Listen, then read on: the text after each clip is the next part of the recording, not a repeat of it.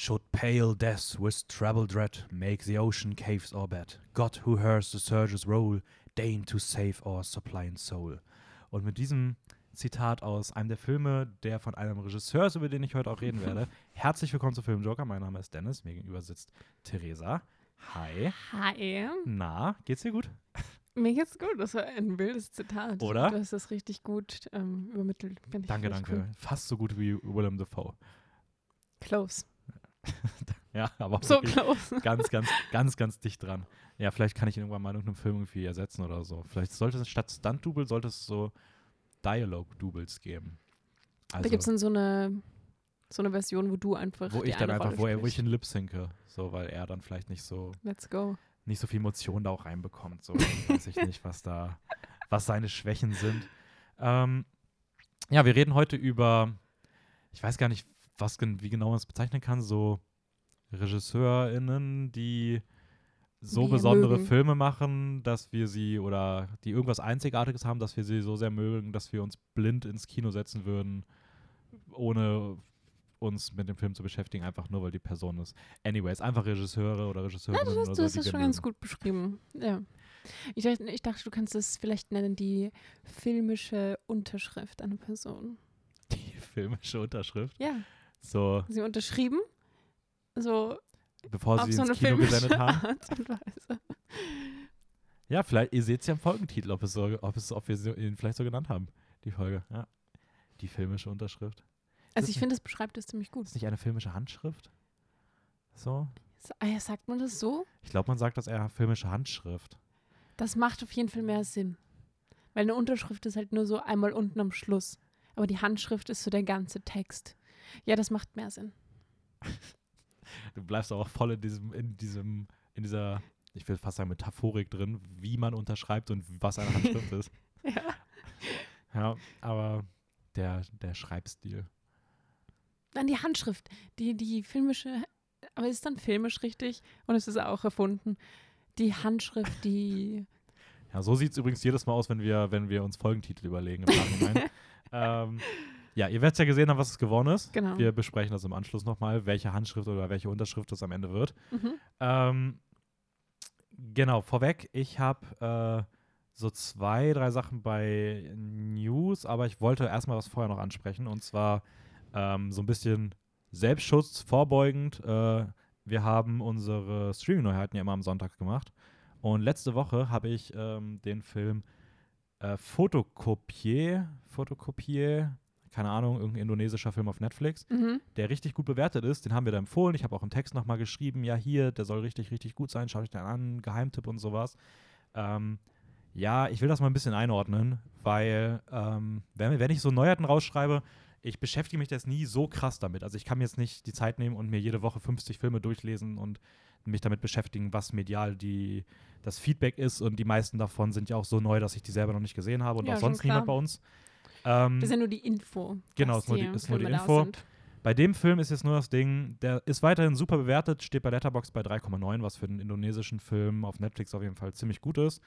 Ähm, weil da ja meistens eher so andere Filme groß durch die Decke gehen. Mhm. Der hat aber einen sehr krassen Skandal gerade hinter sich. Da gibt's, ähm, Uff. ich glaube, es ist nicht nur ein Gerücht, sondern es ist auch äh, verurteilt, dass der Co-Writer des Films ähm, ein verurteilter Vergewaltiger ist, glaube ich sogar.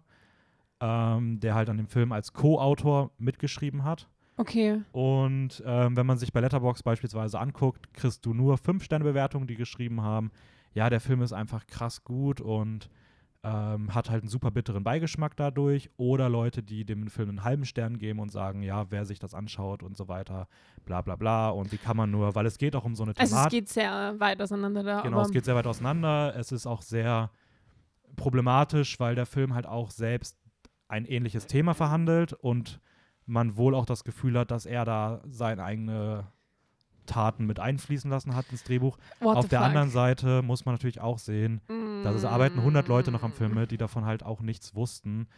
Ich habe da keine Meinung zu. Ich verstehe beide Seiten vollkommen. Ich finde es nur wichtig, dass man vielleicht bei sowas ähm, ja einfach ein bisschen offen ist. Es gibt nicht die eine richtige Meinung. Das ist eine riesige Debatte. Wie weit kann man Kunst von den Leuten dahinter trennen? Kevin Spacey ist, glaube ich, auch ein Fall im, sage ich mal, westlichen Kino, wo man das ja auch so hatte, kann man American Beauty noch gut finden, obwohl man weiß, was er getan hat und so weiter. Das ist immer super schwer, da hat jede Person einen eigenen Umgang mit und ähm, ja, bevor irgendwer das sieht, sich danach damit beschäftigt und sich dann denkt, ja, die haben das ja empfohlen, wie können die nur mal als Einordnung, also das wollte ich mal rausstellen. Okay. Ähm, ja, das vorweg als kleiner Stimmungsdowner. und jetzt gehen wir mal rüber zu den News. Ähm, äh, äh, bist du Herr der Ringe-Fan? Hast du Herr der Ringe mal gesehen? Ich habe mal was davon gesehen. Okay, also du bist nicht so, du bist nicht so im, im Hype-Modus, was Herr der Ringe angeht. Nein. Ja, okay. Ich habe das voll, also mein Papa hat, mein Papa ist da voll drin. Deswegen habe ich auch mal einen Teil gesehen, aber ich war dann halt so, ah, okay, okay, dann gehe ich wieder. Aber also ich, ich bin voll offen, das mal alles alles mal, alles mal durchzuschauen. Schau, schau dir nicht der Hobbit an. Der Hobbit ist furchtbar. Das ist seine persönliche Meinung oder das ist generell eine Also es ist meine persönliche Meinung, die definitiv stärker ist als die allgemeine, aber ich glaube auch in der Allgemeinheit ist der, sind die Filme nicht so beliebt. Okay. Ich glaube, den Hobbit habe ich gesehen. Ja, Zum Teil. Ja, der dritte Teil ist furchtbar. Ähm, da kommt, da kommt jetzt, ja, bei uns fährt gerade der Müllwagen draußen lang. Ähm, da kommt jetzt, glaube ich, nächstes Jahr die Serie zu raus auf Ama- Amazon Prime, die ja, also ich glaube, es wird die teuerste Serie, die je gemacht wurde. Mhm. Ähm, und die haben gestern einen Teaser gemacht, wo sie den Titel der Serie veröffentlicht haben, aber so als einminütiges, super episches Video mit einer Sprecherin, die über die Ringe der Macht erzählt und so weiter. Okay. Sieht voll krass aus. Und äh, die Serie wird heißen The Lord of the Rings, äh, The Rings of Power. Das ist der offizielle Titel der, The Rings of Power. ja, die Ringe der Macht. Also, Danke für die Übersetzung. Das war jetzt, also, das, weiß, ich habe schon, mir das, gerade schon schwer gemaus. das war doch nicht, jetzt das war nicht, war nicht für dich übersetzt. Das war für unsere Zuhörer und Zuhörerinnen übersetzt. Okay, okay, okay, okay. Ähm, ja, und ähm, die einzige andere News, die ich noch habe, ist, dass die Marvel-Serie Moon Knight, ähm, die dieses Jahr erscheinen wird im März, ähm, gestern auch ihren ersten Trailer bekommen hat Mhm. und richtig gut aussieht. Also die sieht wirklich, die sieht richtig, richtig cool aus. Ich bin eh großer Oscar Isaac-Fan, der spielt die Hauptrolle.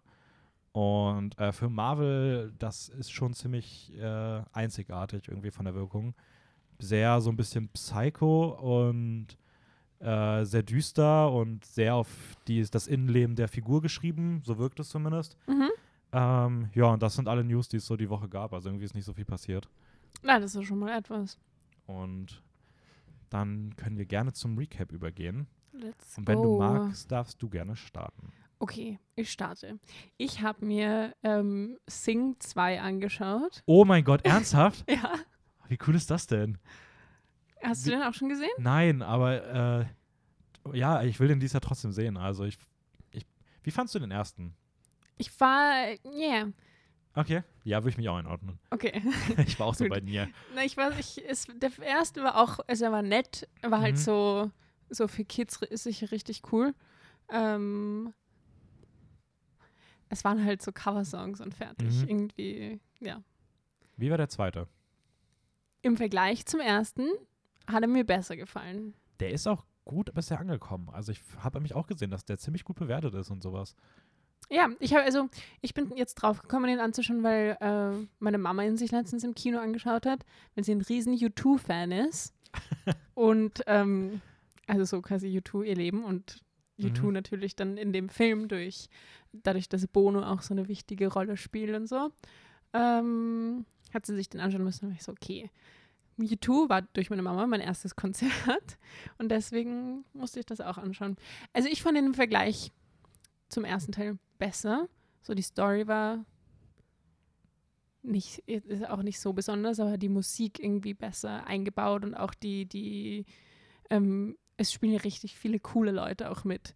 Und ich finde es dann auch so cool, wenn die, die Stimme, der kennst zum Beispiel Hal Halsey, ist, Mhm. hat auch eine Rolle in dem, in dem Film und dann Bono natürlich und Scarlett Johansson ist auch richtig cool, also ihre, ihre Figur, die eh auch im ersten Teil schon dabei ist, aber Wer war sie denn im ersten Teil? Dieses äh, Stachelschwein, Ah, okay. Mhm. genau. Worum, worum geht es im zweiten? Also im zweiten ist irgendwas mit diesem älteren Rockstar, oder? Ja, also basically sie halt dieselben Figuren, die man schon aus dem ersten Teil kennt. Das ist Schwein, der, der Koala und so weiter. ist irgendwer nicht mehr ähm, dabei? bitte? Ist irgendwer nicht mehr dabei oder sind alle wirklich dabei? Nein, es sind, es sind alle dabei. Es sind auch alle dieselben Voice Actors geblieben. Mhm. Ähm, die mittlerweile sind sie halt in ihrem Theater da eh voll erfolgreich und ausverkaufte Shows und bla bla bla, aber sie wollen halt ähm, höher hinaus. Und es gibt so eine Stadt, ich, ich glaube, es ist so eine Kombination aus so einem, es ist so ein utopisches ähm, Las Vegas, New York City, irgendwie so eine Mischung, wo halt die großen Leute quasi noch größer herauskommen. Dort wollen sie halt hin und wollen eine Show ähm, machen und äh, schummeln sich da irgendwie herein, indem sie sagen, ja, sie kennen diesen bekannten Typen, ähm, diesen bekannten Löwen eben, den Callaway, wie er heißt. Mhm. Und es stimmt nicht. Sie erschummeln sich halt basically eine Show und dann müssen sie halt versuchen, sich da so irgendwie durchzuschummeln. Das ist so das, das Setting von dem Film. Sind es wieder Coversongs?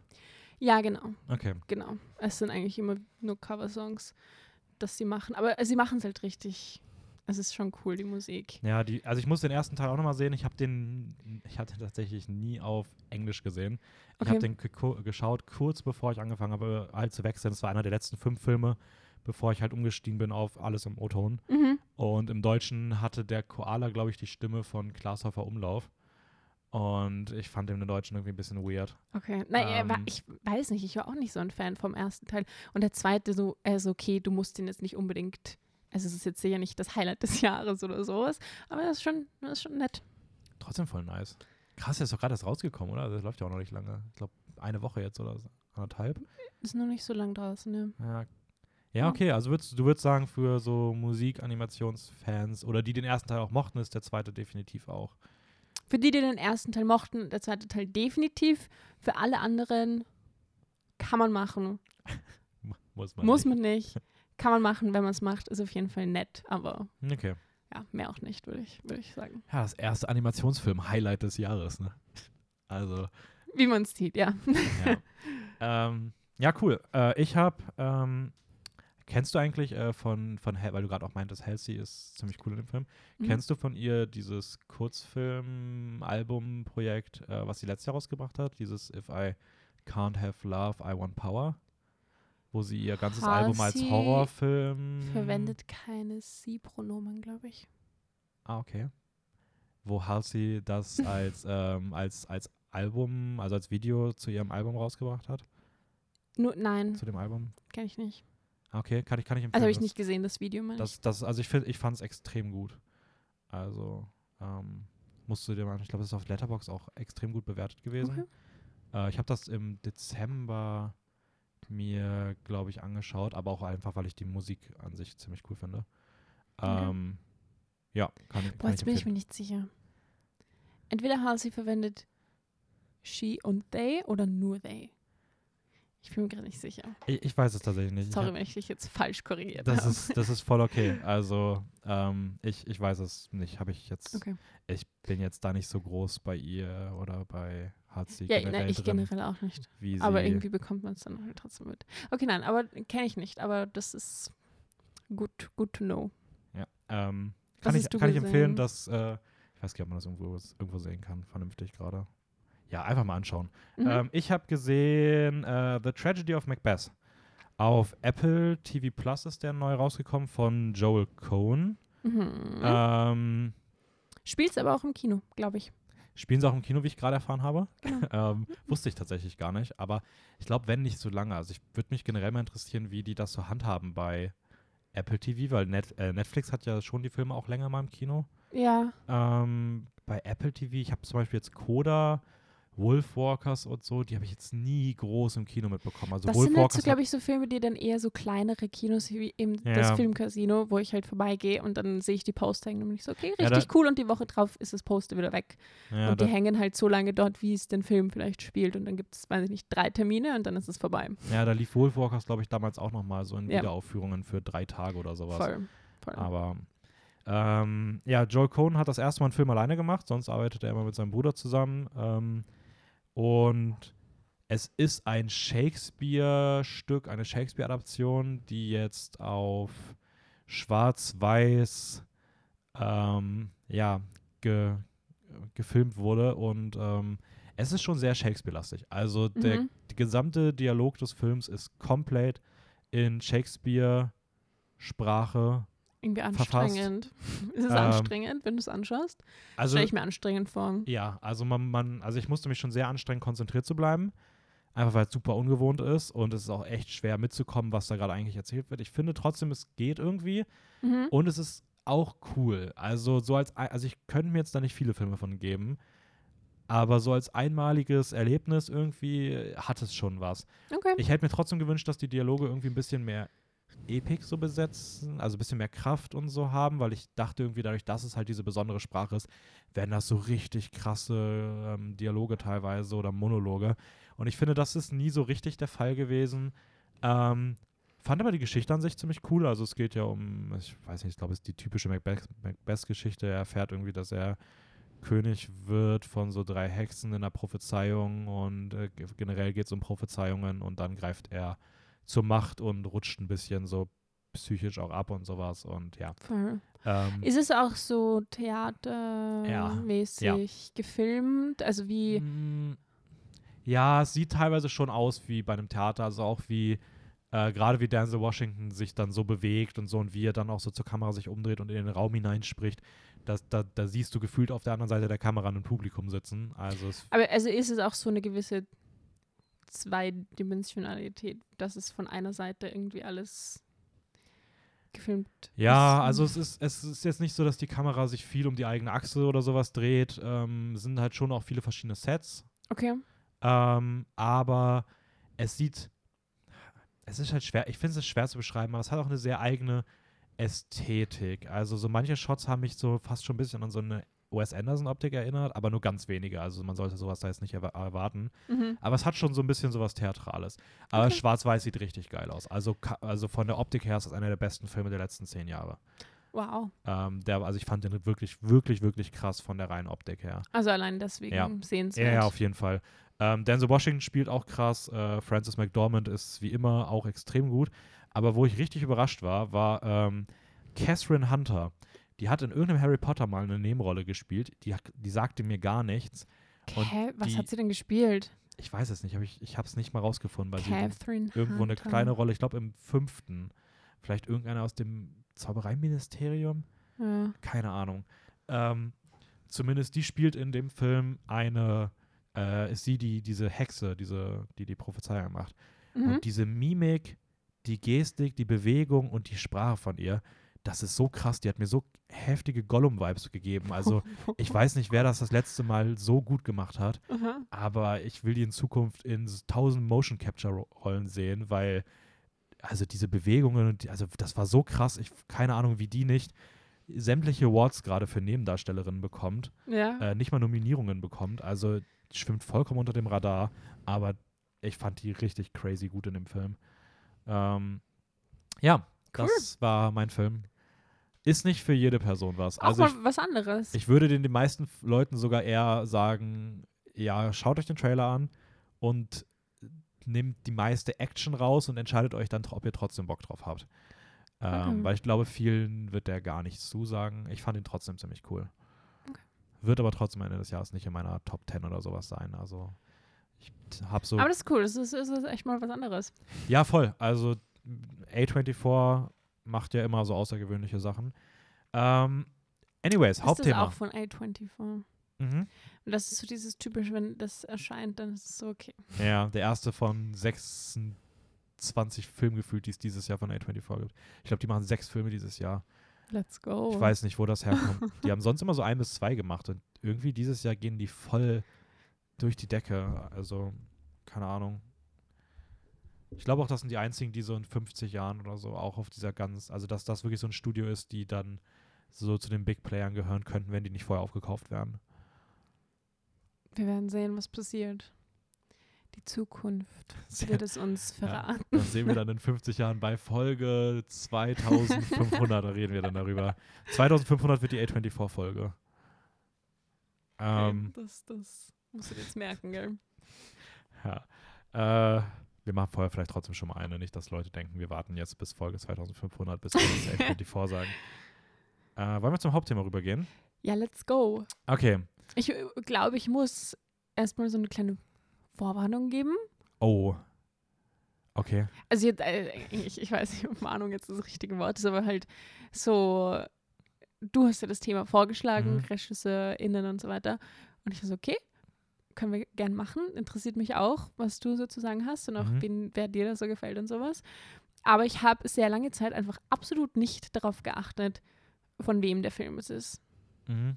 Hat mich nicht interessiert. Oder weiß ich nicht. Ich habe den Namen gelesen, weil ich so, okay, passt und dann wieder vergessen. Und äh, so war es jetzt für mich ein bisschen schwierig, Leute zu finden, wo ich sagen kann, okay, von denen ist das und das und das und das und die haben so ein Ding. Also die, die ich habe, die sind, glaube ich, schon sehr auffällig mit ihrer Handschrift, Unterschrift. Genau. Ja, Aber ja. es sind sehr wenige. Und ähm, ja, aber deswegen bin ich umso gespannter, was Ja, ich bin, du ich bin mal gespannt. Du hast hast. schon gesagt, dass du nicht, wie gesagt, dass du eher ein bisschen weniger hast. Aber ich bin, ich bin der Meinung, du, du kennst trotzdem einige auch von den anderen und ich bin mal gespannt, warum du. Ich bin der Meinung nicht und ich bin sehr gespannt, warum du denkst, dass es so ist. Weil ich, also ich habe mich ja echt hingesetzt und irgendwie versucht, da Leute rauszusuchen. Also keine Ahnung, was jetzt kommt von, von deiner Seite aus. Ja, ich, also ich, ich habe aber auch recht viele. Ähm, ich habe irgendwie mir überlegt, eigentlich im Vorhinein, ich will so eine Mischung machen aus so, ich sag mal, bekannten Größen und eher so kleineren Regisseurinnen. Mhm. Ähm, und ja, das ist aber nicht so wirklich. Also es sind bei mir eher wirklich eher kleinere gewesen. Ich habe Okay. ein, zwei größere Namen. Naja, ein paar mehr größere Namen, aber ähm, kaum welche von diesen ganz, ganz großen Legenden. Einfach Okay. weil die meiner Meinung nach auch fast heutzutage keine Filme mehr, mehr machen, sondern irgendwie schon sich zur Ruhe gesetzt haben. Was sind die ähm, großen Legenden? Ja, diese Old Hollywood Okay, okay. Leute. Also ähm, würdest du sagen, dass es bei dir oft mit einspielt in die Entscheidung, welchen Film du anschaust, wer Regisseur oder Regisseurin ist? In den letzten Jahren schon vermehrt. Also am Anfang gar nicht so. Also ich, Anfang heißt bei mir immer so, also wirklich 2018, Mhm. als ich halt angefangen habe, mich mehr mit Filmen auseinanderzusetzen. Äh, mittlerweile habe ich schon so, dass ich dann irgendwann merke, oh, okay, von dieser Person gefällt mir jetzt ein Film, fand ich so einzigartig, dass ich mir anschaue, okay, was ist noch von der Person? Und dann fange ich an, irgendwie, dass ich die dann halt auch nach und nach durchgucken möchte. Denn, Mhm. ich finde den zweiten dann auf einmal schon müllig, dann denke ich mir, okay, war ein One-Hit-Wonder, lass Okay. okay. lassen. Ähm, und mittlerweile habe ich schon so ein paar Leute, wo ich äh, äh, dann auch versuche, weil ich weiß, mir gefällt es dann sozusagen deren Filmografie auch zu vervollständigen. Okay. So, auch von denen, die ich hier drauf habe. Ich habe fast das meiste gesehen, aber ich habe bei einigen auch von den größeren Filmen immer noch so ein, zwei offen, die ich auch noch unbedingt jetzt halt fertig machen möchte, einfach damit ich die Person komplett durch habe. Okay. Da siehst du, da, das zeigt halt schon den, den Unterschied, weswegen du wahrscheinlich mehr Namen hast. Weil das halt me meistens nicht so mein Auswahlkriterium, wenn ich überlege, welchen Film ich als nächstes anschaue. Ja, voll. Ja, das, Sehr oft. das war, also ich, Außer eben jetzt bei diesen, weiß ich nicht, fünf Leuten, die ich aufgeschrieben habe, aber sonst Ja. glaube ich nicht. ich glaube, bei mir kam das halt wirklich so Anfang 2021, dass ich angefangen habe, so Vitas versuchen zu vervollständigen. Okay. So. Nein, vielleicht ist diese Folge jetzt mein Start in das Ganze. So, ja, okay, die Person ist noch. Ja. Ähm, Aber also ich glaube auch oft, dass man vielleicht zumindest, wie du sagst, mindestens zwei Filme von einer Person gesehen haben muss, um so mhm, zu erkennen, was ähm, die Filme der Person irgendwie au auszeichnet. mhm. Ich glaube, habe dass ein Film ist so, okay, richtig cool, aber erst wenn du einen zweiten gesehen hast, dann kannst du so sagen, okay, das war jetzt nicht nur spezifisch auf diesen Film, sondern wirklich, das gehört einfach zu dieser Person als ähm, Director dazu. Ja. Ich habe zwei Leute, bei denen ich einen Film, die erst einen Film gemacht haben und die ich trotzdem drin habe. Ich auch. Aber, ähm, Aber so prinzipiell. aber prinzipiell ja. Und ich habe auch Leute aufgeschrieben, wo ich, wo ich erst einen Film gesehen habe. Und ich denke, ich würde gerne noch mehr Filme von der Person sehen, Mhm. aber ich weiß auch nicht, ob das dann so. Also es kann sein, dass du von diesen Leuten jemanden zum Beispiel hast. Ja, ich bin, ich bin echt mal gespannt. Also, ähm, ich habe bei mir auch einfließen lassen, es kann auch mal einen filmischen Ausrutscher geben, aber es muss in der Gesamtzahl, also zur Gesamtzahl der Filme, nicht zu krass sein Mhm. und die Entwicklung darf nicht in den letzten zehn Jahren super negativ sein, beispielsweise. Also wenn die letzten zwei, drei Filme von der Person Müll waren, dann nee, dann werde ich mir auch nichts mehr von anschauen. Uff, Ähm, radikal oder aussortieren. zumindest nicht direkt. Also damit nicht so jeder Film, oh mein Gott. Okay. Ähm, und ich habe immer versucht darauf zu achten, dass die Leute irgendwie eine einzigartige Note haben, was auch immer das halt irgendwie auch heißen mag. Ähm, eine irgendeine eigene Handschrift oder Unterschrift. Ja. Beides ist okay. ähm, ja, willst du einfach mal anfangen? Ja, okay, ja, ich fange an. Ich fange mal an mit etwas, was, glaube ich, wahrscheinlich du auch auf der Liste hast, weil es sehr offensichtlich ist, weil wir auch schon eine eigene Folge dazu gemacht haben. Ja. Äh, Ari Aster. Ari Aster. Gestern habe ich Midsommar gesehen. Gestern hast du Ja, Midsommar gesehen. Für, die Uni, Wundervoll. für ein Horrorfilmseminar. Das erste Mal im Extended Cut, der ging drei Stunden. Ich, ich weiß. Wusste ich nicht, wusste nicht, was es einen gibt. Der Director's Cut, oder? Ist das? Ja, genau, müsste der sein. Ja. ja. Ja, ich, ja, Ich finde den Original-Cut besser. ich äh, kenne nur ein paar Ausschnitte. Also gesamt habe ich es nie gesehen, aber Mhm. halt so ein paar einzelne Ausschnitte aus dem Director's Cut. Ja, ich habe ihn gestern auch nicht ganz gesehen. Also ich habe ihn auch nicht bei Letterboxd getaggt. Ich habe ihn durchgescrollt. Okay. Das ist schon lange auch. Ja, ich habe den, glaube ich, schon viermal gesehen und ich hatte gestern nicht so viel Zeit. Na, Midsommar habe ich mittlerweile auch, glaube ich, zwei oder drei Mal gesehen. Mhm. Wahrscheinlich öfter, weil oft sieht man dann so kleine Ausschnitte. Okay, sorry. Ja. Aster. ähm, also was für Filme er schon gemacht hat. Midsommar, Hereditary und dann ähm, ein paar so Kurzfilme. Ich glaube, hat er sonst irgendwann Okay, Kurzfilm habe ich mir von ihm tatsächlich gar nicht angeguckt. Aber ich glaube, ja, stimmt. Er hat irgendwie auf Fall irgendwas gemacht, auch in der Richtung. Da, da haben wir, glaube ich, eh auch in der Folge direkt ähm, über ihn auch drüber gesprochen, wie er irgendwelche, irgendeinen Kurzfilm hat. Diese Tinos Dick Fart. Da war doch was. Ja, stimmt, da war irgendwas. Ja. Naja. und dann halt noch so ein paar andere Kurzfilme. Aber ich glaube, Midsommar und Hereditary sind die, die so Mhm. ähm, die ersten großen Filme zu ihm. Und ich, er soll ja auch jetzt bald einen Film rausbringen, Disappointment Boulevard Mhm. mit Joaquin Phoenix. Ich weiß nicht wirklich, worum es geht. Es ist irgendwie ein Biopic über einen der größten. Keiner, irgendwie so, aber sie sagen nicht über wen. Nee, ich weiß noch nicht, ob das erst echtes wird oder ob es fiktiv wird. Ja. Also keine Ahnung, ich bin echt gespannt, aber äh, ich, ich glaube, es ist mal was anderes. Ich glaube, weil er hat ja auch irgendwann mal gesagt, dass er nicht, also dass er auch mal andere Genres so Ja, right, erkunden will. Aber andererseits ist er auch irgendwie so das Horror-Genie irgendwie, das so eine neue Art von, neue Art von Horror, so Ja, eine besondere schon. Art von Horror irgendwie schon, ja. ähm, eingeleitet hat und einfach, also ich glaube, ein bisschen ein kranker Typ, aber so auf eine Weise, wo er es dann umsetzt und halt so Mhm. krank gute Filme draus macht. Ja, ich habe mir jetzt auch von ihm, glaube ich, gestern, nee, vorgestern zweieinhalb Stunden Interviews angeguckt, Mhm. ähm, wie er halt über Midsommar geredet hat. Und ich finde es halt super interessant, weil er ist halt meiner Meinung nach einer der besten Horrorregisseure, die es aktuell gibt. Ja. Ähm, aber seine Filme sind gar nicht so krass im Horrorgenre.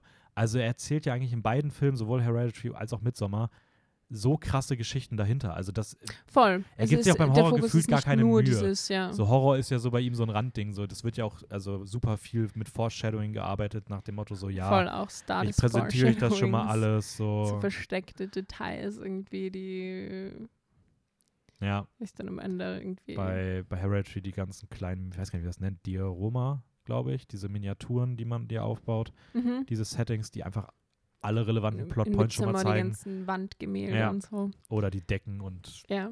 ja. Ähm, also keine Ahnung, ich. Also ich habe eine etwas gewagte These aufgeschrieben bei mir zu Ari Aster. Okay. Ich Die bin der gewagte? Meinung, dass wir gerade jetzt die ersten Filme von jemandem sehen, vielleicht sogar dem ein, nicht dem einzigen, aber einer der ganz wenigen aus der aktuellen Zeit, der in 50 Jahren mal als einer der visionärsten Filmemacher der Zeit, also so einer, der auf Kubrick-Level irgendwann kommen könnte. Also wenn du Wow. wirklich über diese, auch unabhängig davon, dass Leute wahrscheinlich auch viele seiner Filme nichts mit anfangen können, aber dass wirklich von so einem absoluten Genie gesprochen wird. Und es ist meiner Meinung nach auch all, von allen, ist die schon ich eine habe, große Behauptung. ja, ist auch von allen, die ich hier drin habe, meiner Meinung nach der einzige, über den ich das sagen würde. Obwohl es nicht mein Lieblingsregisseur bei weitem nicht von denen ist. mhm. Ähm, ich habe einige, bei denen ich die Filme nochmal ein bisschen, also wo ich Einzelfilme deutlich besser finde. Ja. Aber ich glaube trotzdem von, wie er auch über Sachen denkt und wie er das abbildet. Und ich meine, der hat in seinem zweiten Film das Horrorgenre komplett auf den Kopf gestellt mit Midsommar. Also ja, voll, ist absolut. schon mit Hereditary absolut. theoretisch, aber mit Midsommar Mit so einem halt ging noch mal komplett krass. einen Schritt weiter irgendwie mit dem, Ja. würde ich behaupten. Aber wie gesagt, das ist eine gewagte These. Es Ähm, ist eine gewagte These, aber es ist, ich meine, wie gesagt, die Zukunft wird es uns offenbaren. Wenn du jetzt sagen würdest, äh, ich habe mir das nämlich auch mal überlegt, Ja. bei allen Leuten, die ich immer habe, was wäre so der erste Film, den man zu der, von der- von der Person schauen sollte, so als Einstiegsfilm? Was wäre für dich bei, Du meinst von den zwei Filmen? ja, also, Ich würde erst Hereditary schauen und dann Midsommar. okay, habe ich auch so, würde ich auch so rum sagen. Weil ich glaube, dass halt Midsommar nochmal so eine Steigerung ist. So in, zu einem gewissen Grad. Für mich zumindest war es so. Mhm. und deswegen würde ich das in der Reihenfolge machen. Okay, ich, also ich persönlich finde Hereditary ein bisschen besser. Okay. Obwohl die bei mir mittlerweile, also anfangs fand ich Hereditary deutlich besser, Mhm. aber Midsommar hat sich jetzt auch meine Sympathie immer mehr erkämpft. Okay. Und die sind richtig dicht zusammen mittlerweile bei mir. Aber sind würde, sie auch, sind sie auch sowieso. aber ich würde trotzdem auch Hereditary als Erstfilm empfehlen, weil ich glaube, dass er, ich weiß nicht, ich glaube, es ist spannender Midsommar zu sehen als und dabei zu wissen, was Hereditary äh, schon war. Einfach so, Ja. damit man weiß, wie er so inszeniert und so. Und mit so einem Vorwissen ist der Film, glaube ich, cool ich glaube, zu sehen. Hereditary, du kannst ihn auch sehen, es, ist, es geht noch ein bisschen näher an diesen typischen Horrorfilm dran, Mhm. wenn man das so sagen kann. Aber trotzdem sieht man schon seine Handschrift. Mhm. Und dann gehst du weiter zu, zu Midsommar und es ist ein bisschen weniger Horror und dafür ein bisschen mehr seine Handschrift. Ja. Ich finde es schön, dass wir mit, mit Ari Aster eingestiegen sind. Das ist eine gute Öffnung. Ja. Ähm, willst du, wie machen wir das? Willst du weitermachen? Soll ich irgendwen sagen? Ich kann weitermachen. Weil ich will dir natürlich jetzt nicht deine wegnehmen, die du hast. Ich, ich kann weiter. Oder ich kann jemanden sagen, wo ich denke, dass du ihn hast, den ich nicht drauf habe, weil ich erst einen Film von ihm gesehen habe. Oh, okay, das, ist, das klingt doch spannend. Ja? Ja, Ich- glaube, es ist eh einer deiner Lieblingsregisseure, wenn ich das mal so ich bin gespannt. raten darf. Es wäre wär richtig bitter jetzt, wenn er einfach nicht draufsteht. Doch, der steht drauf. Aber ich weiß nicht, wie man den Namen ausspricht. Guillermo del Toro? Ah, ja, Guillermo del Toro. Ah, krass, das wäre nämlich einer von den Leuten gewesen, wo ich gesagt hätte, ähm, dass ich auch gedacht hätte, dass der bei dir vielleicht draufsteht. Ja, es, ist, es steht drauf und es, es, es steht drauf, ähm, ich habe erst einen Film von ihm gesehen, Shape of Water. Aber was ich so gesehen habe von den Filmen, die er sonst Mhm. noch gemacht hat, interessieren mich sehr viele davon auch, die ich auf jeden Fall auch noch sehen will. Aber ich weiß, dass du dich da, bitte, dass du da schon mehr drin bist. Ist Deswegen- witzig, weil es ist tatsächlich der letzte, der noch bei mir dazugekommen ist. Er wäre fast rausgefallen. Okay, wirklich? Ja. Also, Well, dann bin ich mal ein bisschen daneben gelegen. aber, ja, du, gut, nee, du hast ja getroffen. Also, ähm, ja, Guillermo del Toro, äh, ich glaube, mexikanische Wurzeln, wenn ich mich nicht täusche. mhm. Ähm, Filme von ihm, Shape of Water, Pan's Labyrinth. Ähm, das sind so die beiden, ja, ich würde mal sagen, moderneren Fantasy-Filme. Also er arbeitet halt so viel im Fantasy-Setting, mischt das aber jeweils mit so einer sehr dramatischen Seite. Krieg spielt auch immer viel mit rein und Mhm. das ist alles sehr düster. Hat aber auch mit Pacific Rim einen sehr abgedrehten Kaiju-Actionfilm gemacht, also Roboter gegen riesige Wesen. Und Uff, ähm, okay. Hellboy ist natürlich auch einer von seinen Filmen, die sehr bekannt sind. Ähm, und hat noch einiges auch so aus dem Soft-Horror-Bereich gemacht. Äh, Nightmare Alley ist jetzt gerade gestartet. Mhm. Mm, Und Pinocchio soll dieses Jahr noch kommen, auf den freue ich mich sehr. Ah, genau. Aber ich kann es gar nicht genau sagen. Er ist halt so ein Genie da drin, so Genre zu mixen, gerade wenn es was mit Fantasy zu tun hat. Äh, welch, du hast wahrscheinlich nur Shape, hast du echt nur Shape of Water gesehen? Ich habe nur Shape of Water gesehen. Also ich habe auf jeden Fall Pan's Labyrinth auch schon sehr lange auf meiner Watchlist, aber es ist irgendwie noch nie dazu gekommen, dass ich mir den auch okay, krass. anschaue. Weil ich hätte mich gedacht, dass du den auch kennst. So. Nee, leider. Also, aber ich weiß, dass er eben diese Art von Fantasy-Filmen macht und das interessiert mich auch voll, da mehr zu sehen. Mhm. Deswegen habe ich ihn auch aufgeschrieben. Aber Ich würde ihn sogar fast auch eher so als so, boah, ich kann, ich kann ihn ganz schwer, ich habe auch überlegt, weil ich habe mir eigentlich aufgeschrieben, er ist wie so ein Genre. Ähm, kennst du so, kennst du so, so, es gab früher so Gewürzstreuer, wo dann so fünf Gewürze in einer Dingens drin waren, wo du oben immer dann das, den Kopf so weiterdrehen konntest, je nachdem, welches Gewürz du gerade haben möchtest. nein. Ah, okay, schade, dann ist die ganze Metaphorik gerade schwierig. Das, das gibt aber, aber so wie bei ähm, so Keksdekorationen, wo du dann in dem einen so Kügelchen und im anderen so Ja, genau hast sowas. Und dann drehst du es weiter. Ja. Das, das, ja. Und Das so, gibt's mit Gewürzen auch. das gibt es auch mit Gewürzen, so mit Uh. Curry, Paprika, Pfeffer, Salz und Okay. was ist so das fünfte, was man noch Salz, Pfeffer, äh, Chili. Ja, sagen wir, in dies- in diesem Gewürzstreu wäre noch Chili dabei. Okay. Ähm, und das ist eher irgendwie mit Genres, weil ich würde ihn sogar, ich weiß nicht, ob ich ihn als Fantasy oder ob ich ihn sogar eher so im Horror, also er macht auch viel im Horrorbereich, da produziert er halt auch viel. Aber es ist auch Mhm. kein richtiger Horror bei ihm, es ist immer so ein mysteriöser Horror, so ein bisschen übernatürlich, Oh, ja. Ich glaube, hat er auch hier das Waisen, Mystisch. ja, das Waisenhaus hat er auch mitproduziert. Mhm. Ähm, dann Backbones Devil hat er, glaube ich, Regie geführt. Ähm, ja, aber ich muss sagen, ich finde ihn irgendwie cool. Der träumt ja auch lucide immer seine Filme durch. Also er begibt sich in seinen Träumen in seine Filmewelten rein und guckt sich an, ob das alles so passt und sowas. oh mein Gott, wie cool. Und das ist schon cool, aber Sagt er halt. Sa sagt er zumindest, ja. Aber Das ist schon cool. ähm, ja, ich habe irgendwo mal gelesen, dass wenn man zu viel luzide träumt, man so ein bisschen den Realitätsbezug verlieren kann und so ein bisschen, also ein bisschen ähm, sich das auch äh, auswirken kann auf das Verhalten. Und ich finde, das merkt man bei ihm. Also ich finde, wenn er sich auf die Bühne stellt, der wirkt immer ein bisschen so, als ob der nur so mit 80 Prozent in der Realität ist und mit 20 Prozent permanent irgendwie ein bisschen Meinst Abdriftet.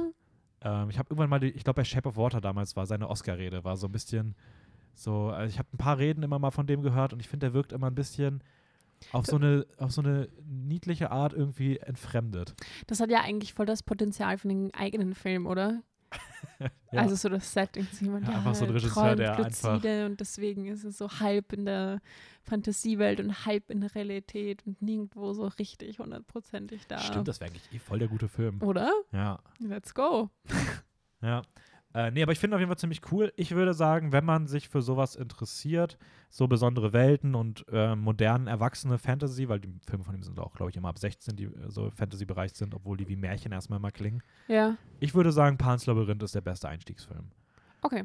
Also, ich weiß auch gar nicht warum, aber ähm, ich finde so als Erstwerk von ihm ist der ziemlich cool.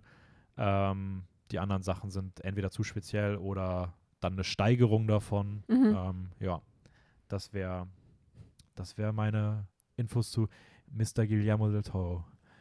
Äh, Spannend. magst du wieder einen nehmen? Ja. Ähm, Greta Gerwig. Die habe ich doch auch drauf. Die hast du auch drauf. Habe ich mir, hab ich's mir schon gedacht. Ähm, ja, bisherige Filme hat sie eigentlich noch nicht so viel gemacht. Zwei Stück, ne? Zwei Stück, glaube ich, wo sie alleine Spielfilmlänge und sowas Mhm. produ nicht produziert, regisiert. Warte. Es ist komisch, weil im Englischen heißt es directed, also Ja. di dirigiert, aber das finde ich klingt halt im, Halt Regie geführt. ja, So, whatever. es gibt da Regie kein, ich glaube, es gibt kein deutsches Wort dafür. Ich habe es auch mal überlegt. Ich glaube, man muss wirklich sagen Regie geführt. Regie geführt. Regisiert. Regisseuriert. Regisseuriert. Re regiert. Regie, nein. Das klingt irgendwie Regiert? Re re das, das klingt irgendwie zu, zu herrsch herrsch herrschend. Irgendwie. Ja, So, naja, ja. Regie geführt. Ja. Directed. Schon halt. Englisch. ähm, und da, genau, also die zwei Filme. Äh, Lady Bird war, glaube ich, der erste, Mhm. 2017. Und dann ähm, Little Women, 2019 müsste das gewesen sein. 2019. 2018? Nee, 2019, glaube ich. 2019. Ach so, übrigens, für die Leute, die es nicht merken ähm, und, oder die sich nicht oder die sich wundern, wir werden nicht groß irgendwie auf Inhalte der Filme eingehen. Weil Ach so, dann ja, nein. schaffen wir nur fünf Leute und wir versuchen eher so die Stile ähm, vorzustellen. Wenn euch das interessiert, Genau. googelt. Also, ja, basically, kurz zu sagen, Lady Bird, Coming-of-Age-Film, Mhm. Little Women, Roman, Coming of Age. Adoption, Coming of Age, Roman, Adoption. ähm, und ein kommender Film, den, den einen Film, der, den sie rausbringt, ich weiß nicht wann, aber Barbie, Ich hoffe erst nächstes Jahr. Sie ist ja schon so stacked und ich darauf finde, bin ich schon so gespannt. ich auch, ja. Weil das, es klingt mega cool. Ich, Barbie mit, so mit. Margaret Robbie und, und Ryan Gosling und Ryan Gosling, glaube ich. Ja, und vor allem sie als Regisseurin. Und also, sie ist Regisseurin. Also da bin ich schon echt gespannt ich drauf. hätte nie gedacht, dass ich mich mal auf einen Barbie-Film freue. ich Aber- schon, aber Ah, stimmt, du hast doch auch, ah, du, wir haben, glaube ich, du hast, ah, haben wir schon mal über irgendeinen Barbie-Film geredet? Ich meine, du hast mir schon mal irgendwie von einem 100 Barbie-Film erzählt. Ja, 100 Pro. Ja, 100 Pro. Da, damit bin ich aufgewachsen. Sie vielleicht auch. Vielleicht. Vielleicht hat ja sie ich, das ich, ich, deswegen ich, bin auch echt so. mal, ich bin echt mal gespannt. Ähm, okay, was zeichnet sie aus? War das eine ankündigende Aussage deinerseits, dass du das jetzt war so eine anfängst, oder Frage, in den Frage? Raum gestellt. Ähm, also, ich glaube, es, ich glaube, es ist ein gewisser Realismus, mhm. aber gleichzeitig auch so auf eine traumähnliche Art und Weise. Macht ja, das Sinn? ja, So eine schon. verträumte, so ein verträumter Realismus. Ja, so ein verträumter Blick auf die Welt irgendwie. Der aber dabei trotzdem sehr realistisch. Ja, Ähm, weißt du, was ich meine? Ja, ich finde so, das halt in Little Woman so, die, du hast das, spielt irgendwie in der, in der, es ist so ein Period Piece, aber von den Themen, den Gesprächen und so weiter wirkt es halt super modern. Ja, so, genau, genau, genau. ähm, Und was ich auch finde, ist, ist, ist so, die Filme lassen sich halt so alle Emotionen, also die Emotionen werden so auf eine gute Art und Weise übermittelt, dass du es halt, dass du mit so mitfühlst und es wird nie zu schwer und es fühlt sich, so es fühlt sich so Mhm. leicht an irgendwie die Filme. Ja, ich habe mir auch, ich habe, also ich kann ich es gar nicht genau beschreiben, aber ich finde, dass sie so eine der wenigen Regisseure, Regisseurinnen ist, die so gewisse Gefühle so perfekt adressieren können. Genau. also ich, ich kann gar nicht sagen, was es sind, aber es sind so ganz gewisse Emotionen, die ich auch bei wenig anderen Filmen irgendwie mal spüre, Ja, die sie aber so richtig per, par excellence rüberbringen kann. Und ich muss sagen, ich finde sie auch als Schauspielerin ziemlich krass gut. Also ich finde Frances Ha ist einer meiner Lieblingsfilme. mhm. Äh, Mistress America fand ich extrem cool und sie spielt, glaube ich, auch im nächsten Noah Baumbach-Film die Hauptrolle. okay.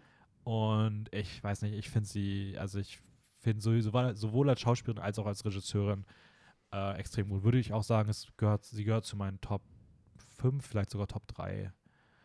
Also ja, bei mir ist sie obviously auch sehr, Ja. sehr, sehr weit äh, oben dabei. Ja, das mit den Emotionen finde ich halt ist bei ihr so. Und auch einfach, wie sie die, die Menschen, die Figuren darstellt und keine Ahnung. ja, sie hat auch immer so richtig starke weibliche Protagonistinnen. Das auch, ja. Ähm, beides mal Saoirse Ronan. Fällt mir gerade auf. Ja, Äh, Saoirse, Saoirse, Saoirse, doch, das ist sogar richtig. Saoirse, ne? Ja. Saoirse. Ich habe mir mal ein, ein Video angeschaut, das nur dir beibringt, wie du den Namen aussprichst. Ernsthaft? Ja. Er ist aber auch schwer. Also wenn du das erste Mal. Ich könnte ihn auch nicht schreiben. Also ich könnte ihn gerade aus dem Kopf. Ich glaube Saoirse. Saoirse. Aber es könnte auch Saoirse sein. Ich, ich bin mir da mal ist unsicher. Sau. Sau. Naja, egal. Saoirse. Ja. Ähm, ich finde halt auch, also ich würde auch sagen, dass die beide ihre Filme wirklich Meisterwerke sind. Also ich finde sowohl Lady Bird als auch Little ja, Women schon. Schon. sind absolute also geniale Filme. Voll. Und es, ist jetzt nicht nur unsere Meinung, sondern es ist ein Fakt. Ist Fakt, absolut. Ach Es gibt auch keine andere Meinung. Also Ja. Nee, äh, wer da, wer das anders sieht, puh. die sind halt falsch. Ähm, wa was hast, welchen würdest du zuerst empfehlen zu schauen? Ähm, wahrscheinlich. Ah, gute Frage. Also ich, kann- ich konnte es schwer beantworten. Ich habe es mir einfach gemacht, habe gesagt Lady Bird, weil chronologisch bei ihr. Es hätt, ich hätte jetzt auch Lady Bird gesagt. Aber andererseits, wozu warten, Little Women zu sehen? So. Ich glaube, bei ihr ist es auch tatsächlich gar nicht so wichtig. Ich glaube, es ist, ich glaube, es ist nicht so schlimm, wenn du den einen oder den anderen Mhm. hast. Also ich glaube, es spielt jetzt nicht so eine große, große Rolle. Ja. Aber also ja, Greta Gerwig, kann man sich Fall beide anschauen. eine Riesenempfehlung, ähm, da mehr Fall. zu schauen. Auch die Filme, bei denen sie mitgespielt hat, sind super. Ja, Äh, ich würde einfach mal ganz kurz mit wem dazwischen schießen, weil ich gerade über den schon grob geredet habe. let's go. Äh, oh Gott, ich dachte gerade, ich habe den, ich hab den doch nicht drin. Aber da vorne. Äh, ja, ich würde auch direkt mal Noah Baumbach noch, noch bei mir mit reinwerfen. Okay. Ähm, Noah Baumbach. Ja, Noah Baumbach. Ich glaube, das ist ihr Ehemann. Aha. Also ich glaube, die sind, weil er, sie spielt auch in den Filmen mit und ich meine, ich dachte irgendwie, ich dachte mal, die waren zusammen und waren getrennt, aber ich glaube, das war irgendwie anders und die sind jetzt zusammen. Alles klar. Ähm, er hat gemacht Marriage Story, äh, Francis H., über den ich gerade schon kurz mal angeteasert habe, Mistress America, also Filme, bei denen Greta Gerwig die Hauptrolle spielt. ähm, oder halt Marriage Story mit Scarlett Johansson und ja, ich Adam würde Driver. sagen, da ist sie aber nicht. Ähm, und ich habe mir aufgeschrieben, er ist so der Regisseur, der so dieses Thema rüberbringt. Ähm, er erzählt so schöne Geschichten, bei denen man sich immer so wie ein Mitzwanziger fühlt, der sein Leben, also der so ein bisschen so sich verloren in seinem Leben fühlt. So, so Leute, die irgendwie so nach dem Ziel suchen, die so ein bisschen ähm, planlos durchs Leben gehen, aber auch das Leben so ein bisschen genießen. Also es ist so ein sehr eigenes äh, Gefühl Mhm. und ich finde das irgendwie ziemlich cool. Kannst du dich da sehr gut reinfühlen in dieses Gefühl? Ja, voll. Ja? Also, ja. Mittlerweile eher so aus einer Retrospektive, dass ich mir denke, ja, Damals. damals. Aber ähm, ich, ich mag Filme, die diesen Vibe haben, irgendwie total gerne. Und er hat immer so ein bisschen ungewöhnliche Hauptfiguren, die sind immer so ein bisschen verschroben, aber irgendwie ganz, ganz sweet. Und ähm, ich finde, man merkt ihm auch an, dass er sehr persönliche Filme macht. Okay. Also auch Marriage Story hat er halt seine eigene Trennung ähm, voll einfließen lassen und ähm, Also um das zu verarbeiten, hat er dann den Film draus Ja, gemacht. ich, ich würde sogar fast sagen, dass ich der Meinung bin, dass Baumbach und Gerwig einen recht ähnlichen Regiestil haben. Mhm. Äh, ich finde Gerwig auf jeden Fall deutlich besser, aber äh, ich finde trotzdem, dass Baumbach auch, habe ich auch aufgeschrieben, bei dem würde ich auch die Filme blind eigentlich schauen. Okay. Ähm, der macht demnächst White Noise mit Adam Driver und Greta Gerwig in den Hauptrollen. Ach so, Und die schon wieder. er hat jetzt seine beiden Filme zusammengebracht. Äh, und ich würde mit Francis H. anfangen. Also ich finde, das ist so der beste Einstiegsfilm, den man haben kann. Ähm, Marriage Story ist auch ein super Film, aber ich finde, das ist so der vielleicht, der am wenigsten irgendwie zu seinem anderen Film passt. So, ähm, ja, das als kurzer Einschub, weil ich mir sicher war, dass du den nicht hattest. Nein, Kennst du von den Film irgendwas? noch nie. Also gehört, ja, aber noch nie, noch nicht gesehen. Marriage Story habe ich damals sogar zweimal gesehen. Den haben wir, habe ich erst auf Netflix gesehen und dann kam der ganz spontan noch ins Kino. Das war einer der ersten Filme von Netflix, die dann nochmal groß im Kino liefen. Okay. Na, also den wollte ich auch sehen und ich war auch mal, glaube ich, kurz davor und habe ich gesehen, wie lange der dauert. Und ich so, okay, dafür habe ich jetzt keine Zeit. Echt, geht der lange? Ich glaube schon. Ich glaube, der geht lange. Ach krass, ich hätte gedacht, der geht, weiß ich nicht, Stunde 40. Nee, nee, nee. nee. Aber Nee, nee, würde mich auch nicht wundern, wenn Länger. der 2 Stunden 20 geht. Sicher länger. ja. Okay, krass. Aber werde ich mir auch noch früher oder später Ja, dann mal darfst, anschauen. dann darfst erstmal gerne du jetzt wieder einen in den Ring werfen. Ja, okay. Ich werfe. Ich werfe Celine Sciamma. Sciamma? Celine Sciamma, Sciamma, glaube ich. Also sicher bin ich mir nicht, aber Sciamma. Du weißt, wen ich meine. natürlich, steht bei mir auch mit drauf. Okay, sehr gut. Die hat auch schon, die hat eigentlich schon einige Filme gemacht. Ich glaube auch die größten sind wahrscheinlich ähm, Tomboy, Portrait of a Lady on Fire und der letzte 2021, Petit Mama. die Mama, ja. Petit Mama. Ich glaube also Porträt ist auf jeden Fall der mit Abstand größte von denen. ja. Dann, was hat sie noch? Water Lilies, Pauline und Girlhood.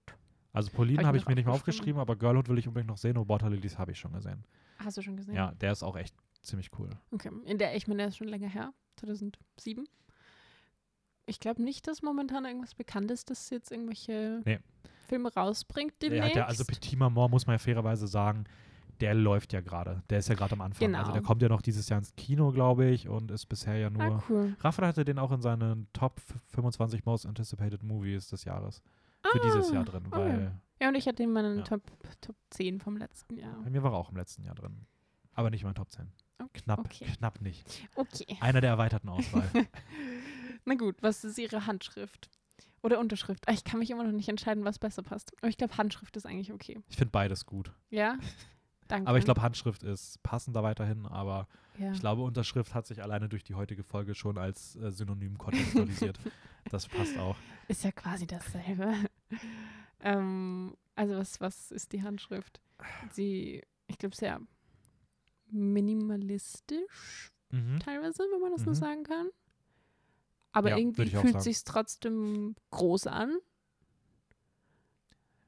Naja, und das ist vielleicht Ja. bei Portrait of a Lady on Fire mehr so als bei den anderen Filmen. Ja, Ähm, also ich habe mir Ich bestimmt so ein bisschen das Finden der eigenen Identität und auch Sexualität.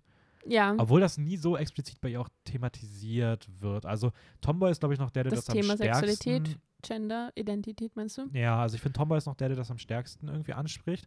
Ja. Aber Waterlilies und Porträt präsentieren das Thema, ohne aber wirklich groß darüber jetzt irgendwie in, zu verhandeln oder sowas, sondern ist einfach so Teil davon. Voll. Also, also ist ja eigentlich auch Voll, aber das sieht man selten gut im Film. so. Ja. Ja, aber das sieht man halt selten im Film. Also die meisten Filme machen sich ja schon zur Agenda, ja, das auch voll. so richtig ausführlich anzusprechen. Und ich finde es immer mutig, das einfach also auf sowas zu verzichten und trotzdem das irgendwie rüberzubringen. Mhm. Ähm, ja, und wie gesagt, Gender ist halt bei ihr auch voll ein zentrales Ja. Thema. Aber ich finde, sie hat halt auch so eine Art, Filme zu machen, wo du dann, wenn du es anschaust, trotzdem irgendwie merkst, dass sie das ist. Eben erstens mal dieses Minimalistische, aber teilweise ist es auch, es ist so langsam. Wie nennt man Mhm. das so? Slow burn. Kann man das so sagen? Mhm. So langsam, aber dann doch irgendwie on fire. Ich finde es schön, dass du auch, ja, wie das Porträt. Wie das Porträt. Und bei den anderen Filmen fühlt es sich auch so an. Also es ist so ruhig und es ist nicht dieses große, riesige äh, Spannungsaufbau und dann Highlight, Höhepunkt und whatever, sondern es ist einfach Ist einfach so smooth. so smooth. Ja. Aber es stimmt- fehlt stimmt, auch nichts nee, dadurch, finde ich. Also ist gerade Porträt hat ja- so, Porträt hat ja, läuft ja eig- eigentlich nicht wirklich auf irgendein krasses Finale hin, ja. aber trotzdem nimmt es dich halt irgendwie richtig mit ge gegen Ende. So. es geht halt um die gesamte Story, die aber dann irgendwie so auf so eine, Ja. so eine angenehme Weise irgendwie erzählt wird. Ja, und, und, und auch irgendwie so alles rund um Kindheit hat bei ihr auch immer, also ist voll zentral. Mhm. Also da würde ich mal Porträt vielleicht sogar ausklammern, aber in allen anderen ist ja ich glaube, es sind immer KinderdarstellerInnen oder so im Zentrum und ich, niemand, also wieder gewagte Aussage, Ja. niemand kann Kinder so gut inszenieren und so natürlich wirken lassen wie Celine Sciamma. Ich habe, ich, mir fällt nicht ein anderer Film ein, bei dem die Kinder so ein krasses Level an äh, schauspielerischer Klasse rüberbringen wie da. Und es aber auch so natürlich wirkt. Ich finde auch Jojo Rabbit, Genau, ja. Ziemlich es wirkt cool, so natürlich alles. aber es ist alles so, die filmt einfach irgendwelche Leute in ihrem Leben. ja, voll. Also So fühlt sich's an. also Einfach bei alles sehr Tomboy- authentisch. bei Tomboy, das ist, also das, das sind, dass das, das keine Geschwister sind. Niemals. ähm, und auch bei Petit Maman, also die Ja. beiden Kinder sind so, sind so süß gewesen und so lustig und so ehrlich irgendwie. Voll. Das ist das Wort, authentisch. Es, ste es stellt einfach die Menschen so authentisch dar. Ja. Ähm, ja, das war Celine Sciamma. Genau, das war Äh, erster Sciamma. Film, ja, ich, also ich würde sagen, zuerst Porträt gucken. Es war der krasseste von denen, aber für mich ist, also, Der muss einfach gesehen werden. ja, das ist so der beste Zugangsfilm. Und wenn man dann davon das so richtig mag, dann kann man sich auf die kleineren Filme von ihr auch stürzen. Tomboy und, und Alle anderen. alle anderen. Äh, ja, soll, soll ich irgendwie nochmal welche machen? Willst du? Ich kann noch eine Person nennen, die ich ziemlich sicher bin, dass du sie drauf hast. Mhm. Dann gehe ich mal zu A. Ja? Okay. Wieso- Zu A? Ja. Ich habe die bei mir nach Nachnamen sortiert. Nein, dann müsstest du nicht zu Oh. A gehen. Oh, oh, okay, dann hast du wen anders. Okay, ja, geh krass. zu J. Zu J, okay. Bong Joon-ho? Ja. Da war ich mir nicht sicher, wo ich den einsortieren muss. Ob ich den bei B oder bei J. Ich habe ihn auch bei J einsortiert. Nein, bei J. Das andere ist ja nicht der Nachname. Ist das so? Weil ich bin mir nicht sicher, wie, irgend- also wie koreanische Namen sich zusammensetzen. Hm. Okay, das hast du Aber mich ich hab-. Aber ich hab's auch, ich habe ihn auch bei J einsortiert. okay. Aber ich bin mir, ich glaube tatsächlich bei meiner Excel-Liste, wo ich auch mal eins reinfinde, habe ich ihn, glaube ich, bei B drin, weil ich glaube, dass das der Familienname ist. Sowas wie auch Park Chan-wook. Also ich glaube, man sagt den Ja. Nachnamen zuerst. Aber ich bin mir nicht sicher. Könnte sein. ah ja, Könnte sein. Das habe ich natürlich auch drauf. Hast du natürlich drauf. Ja. Parasite. Aber ich weiß, du hast auch noch sehr viele andere Filme von ihm gesehen. Ich habe alles gesehen. Was Ja. Alles. Ja. There you go. äh, Snowpiercer. Mhm. Äh, Chris Evans kämpft sich durch einen Zug mit den letzten Menschen. Ähm, Okja, super Film. Ähm, Wie? auch gerade wenn man so Konsumkritik, I don't know, was, was da alles drin ist. Äh, Memories of Driver. Murder, The Host und Mother. Haben wir auch eine Podcast-Folge zu gemacht. Gibt es nicht noch so ein, ein Auto-Taxi-Baby? Nee, äh, Taxi Driver. Taxi der, Der, Driver? ist, der ist nicht von ihm. Nicht? Nee, der ist Von wem nicht ist von ihm. der? Keine Ahnung. Der ist von irgendwem. Dass du das nicht weißt. Ich bin schockiert. Ja, ich habe das ist so dieses beste Beispiel für äh, großartiger Film, aber der Regisseur darüber hinaus ist jetzt nicht so jemand, der irgendwie Ach so. Irgendwie habe ich den da auch Wonder. zugeordnet. nee, Komisch. ähm, Na gut, dann halt nicht. ja, wie, wie würdest du denn, wie würdest welche Filme von ihm kennst du? Ja, nur Parasite. Ah, Okay, wie würdest du Deswegen habe ich den wie würdest du denn auf die nach Parasite seine. Handschrift bezeichnen? Was würdest du Ähm, so sagen, was ihn auszeichnen könnte? Also ich, wir hatten das Wort schon mal, aber halt auch dieses Genre Mhm. Genie irgendwie. Ja, trifft auch auf die meisten der anderen zu. Ja. Mhm. Und, ähm, weiß ich nicht, Psycho. Und Thriller? das trifft auf die. Ja, aber ja schon, würde ich, würde ich. Er hat viele seiner Filme haben diesen Vibe ungefähr, so diese Stimmung versucht Ja. im Kino zu bedienen. Und ja. auch dieses, ähm, du denkst, du weißt, was passiert und dann, und dann passiert das Gegenteil. Oder also einfach, Ja, es, voll. es ist nicht, du weißt, du, boah, Worte fehlen gerade, aber du weißt nicht, du könntest nie raten, was als nächstes passiert. Mhm. So. ja, das, das trifft eigentlich Da, ziemlich da gut. gibt es ein Wort dafür, vorhersehbar, so nicht vorhersehbar.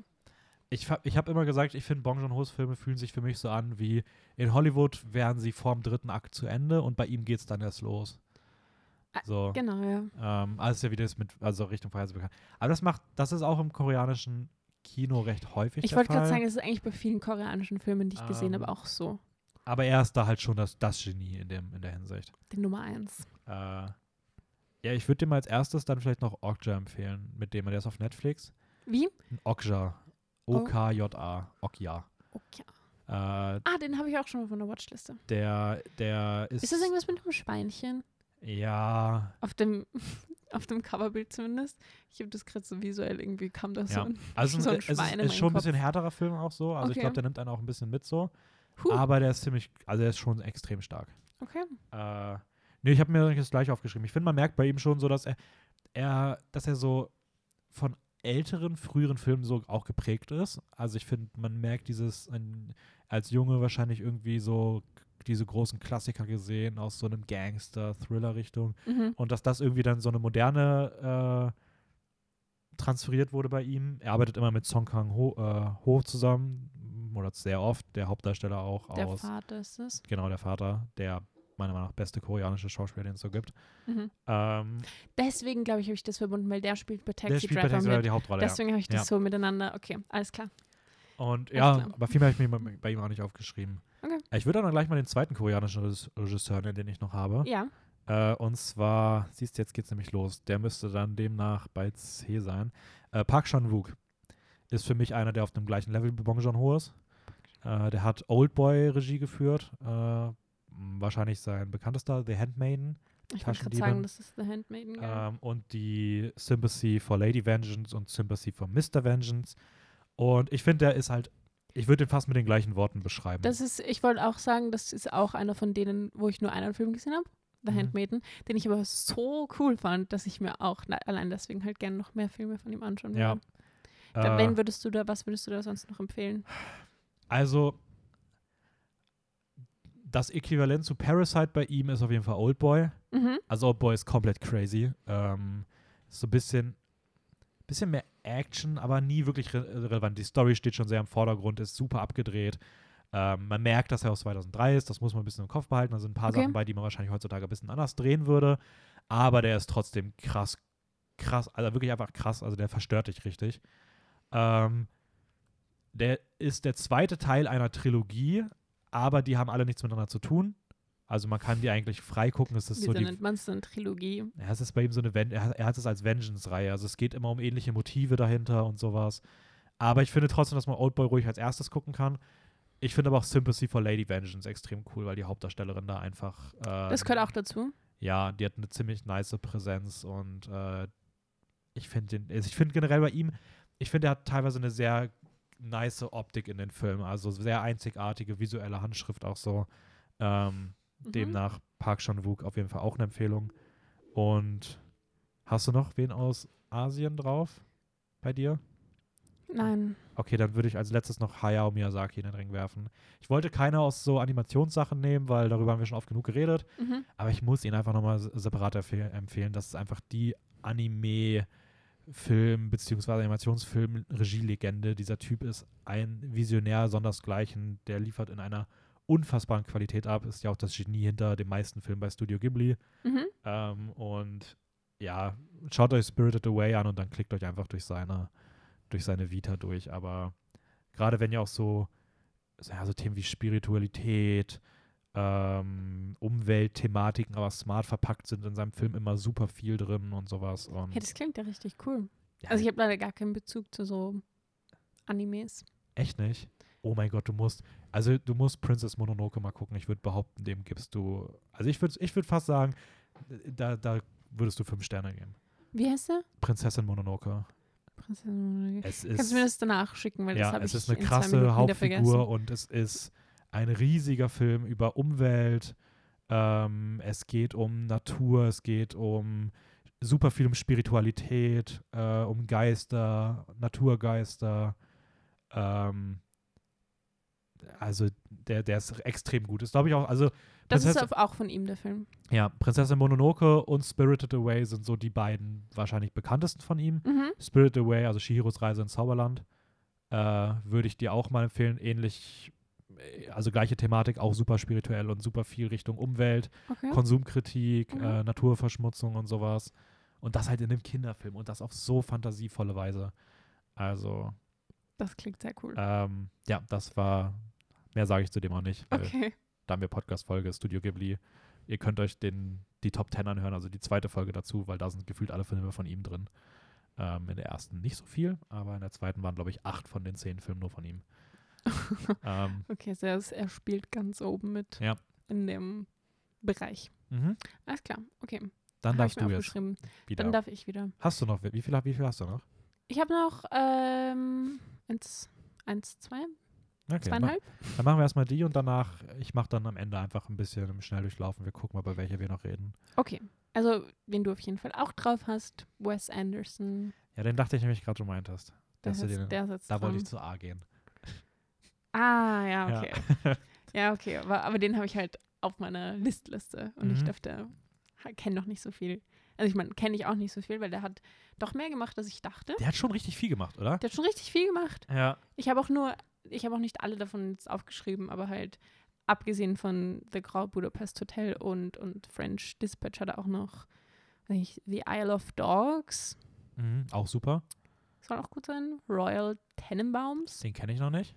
Ähm, Fantastic Mr. Fox, Moonrise Kingdom und dann weiß ich noch ein paar, paar Ja, andere. die anderen beiden sind auch beide super. Und er Ja. hat noch live, da, da finde ich den Titel so lustig. Ja. Live Aquatic with Steve Sisu. Was ist das für ein Filmtitel? Entschuldigung, ich habe nichts verstanden. Ja, Was? und The Darjeeling Limited. Aber die drei kenne ich auch noch nicht. Okay.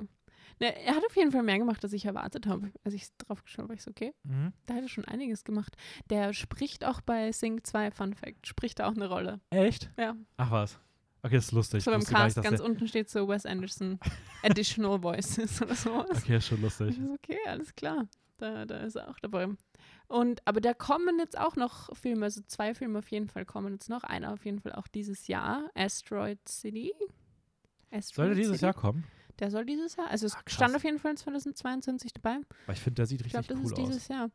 Ja, Das war schade, das war nämlich noch nicht bekannt als, also Anfang des Jahres war es noch nicht bekannt, da stand noch kein Release-Datum, deswegen war der ich habe gestern nachgeschaut und da, also Ja, okay. Datum noch nicht, aber auf jeden Fall dieses Jahr stand dabei. Ja, okay.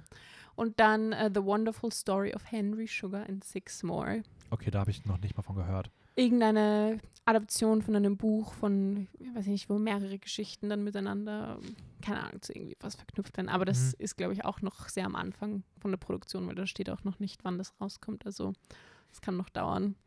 Aber daran Okay. scheint er auch zu arbeiten. Ja, okay. Genau. Und ähm, was zeichnet ihn aus? Also ich, ich finde, bei ihm kann man fast nicht von einer eigenen Handschrift sprechen, sondern er nutzt ein eig- eigenes Alphabet.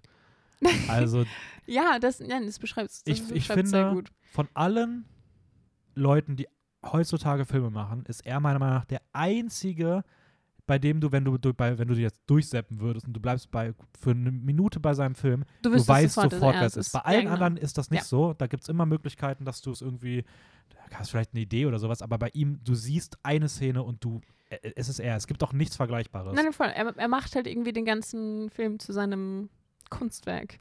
Ja. Und du musst es halt, du kannst es halt auch schon optisch allein, nicht nur optisch, aber allein optisch könntest du schon sofort erkennen, dass er es ist. Ja, dazu kommt dann noch Schnitt, Musikeinsatz, Figuren. Also, die Erzählweise, ja, das ist total die, crazy. die, die Art, wie die DarstellerInnen irgendwie spielen, ja. ist auch so. Ist einer der Regisseure, die bei mir mit der Zeit besser geworden sind. Ich war nach dem ersten Mal, war ich so, oh mein Gott, das war ja super weird. Mhm. Was habe ich gerade gesehen? Aber dann habe ich irgendwie mehr gesehen und der steigt immer weiter und das ist einfach total faszinierend.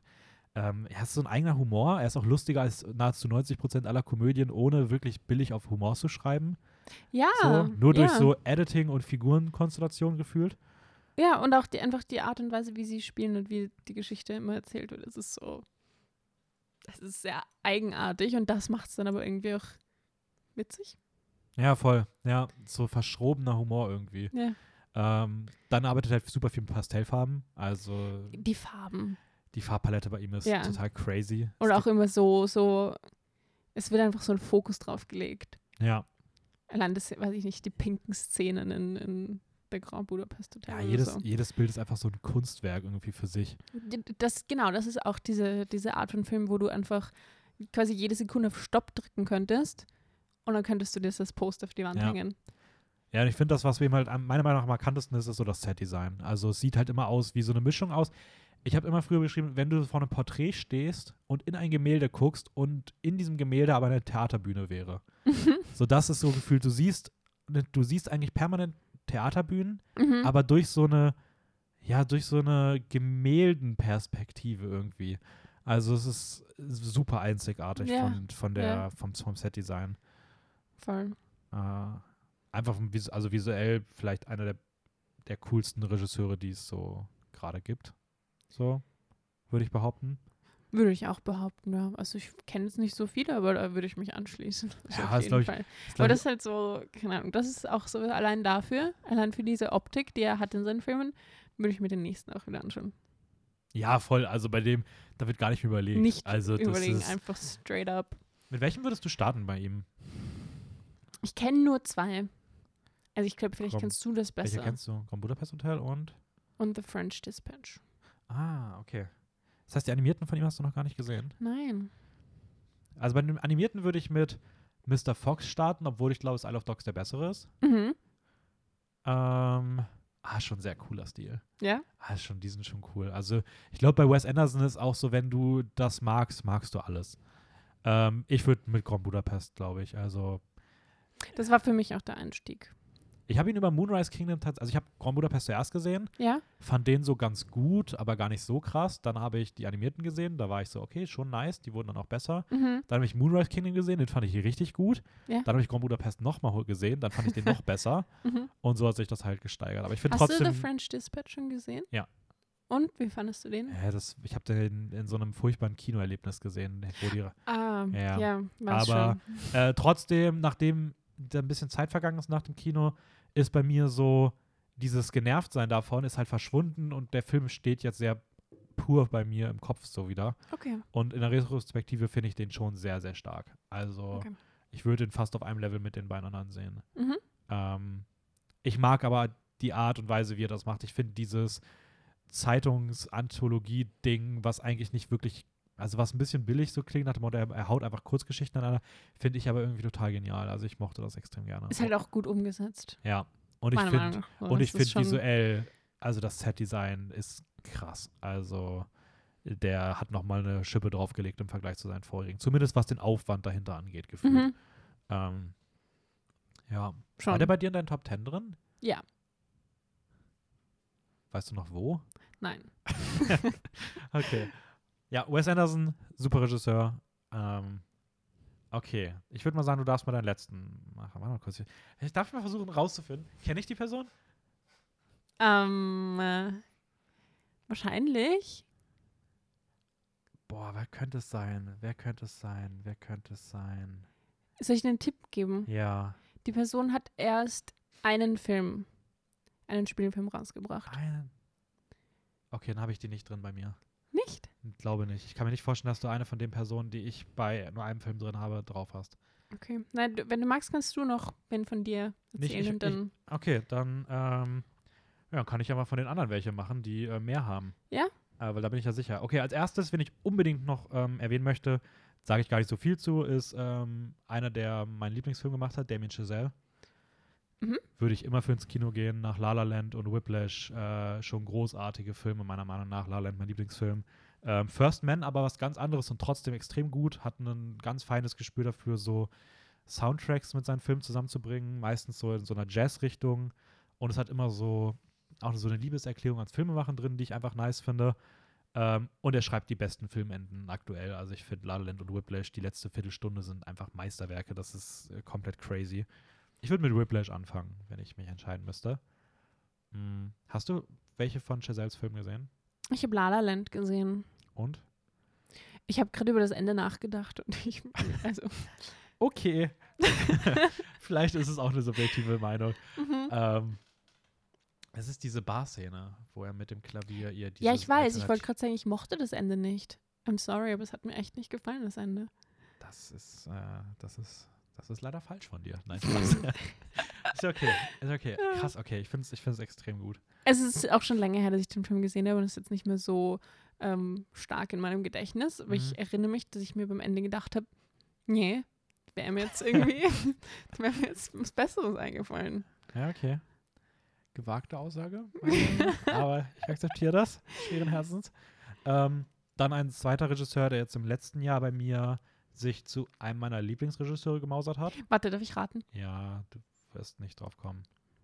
Aber ja, darfst raten. Okay. Ich kann auch den erst machen, den du jetzt redest. Weißt du, wen ich rate? Rat mal. Dennis will. Den Villeneuve? Ja. Ja, nein, der ist schon, der ist schon lange meine Nummer eins. Ah, okay. Na gut. Also, äh, ja, das ist mein, das, also Denis Villeneuve ist mein, äh, mein aktueller Lieblingsregisseur weiterhin. There Ähm, you go. Ich hab's erraten. ja. Dune, Arrival, Blade Runner, 2049, Prisoner, Sicario, Incendie, Enemy, alles Mhm. Meisterwerke. Ähm, mit Arrival starten. Ja, zudem machen wir irgendwann mal eine eigene Folge. Ähm, Passt. wie gesagt, ich bin der Meinung, er ist der beste Regisseur, den es gibt. Er macht gerade Dune Part 2, Mhm. Er macht Weiß man, wann grad- der rauskommt? äh, Ende 2023. Uff.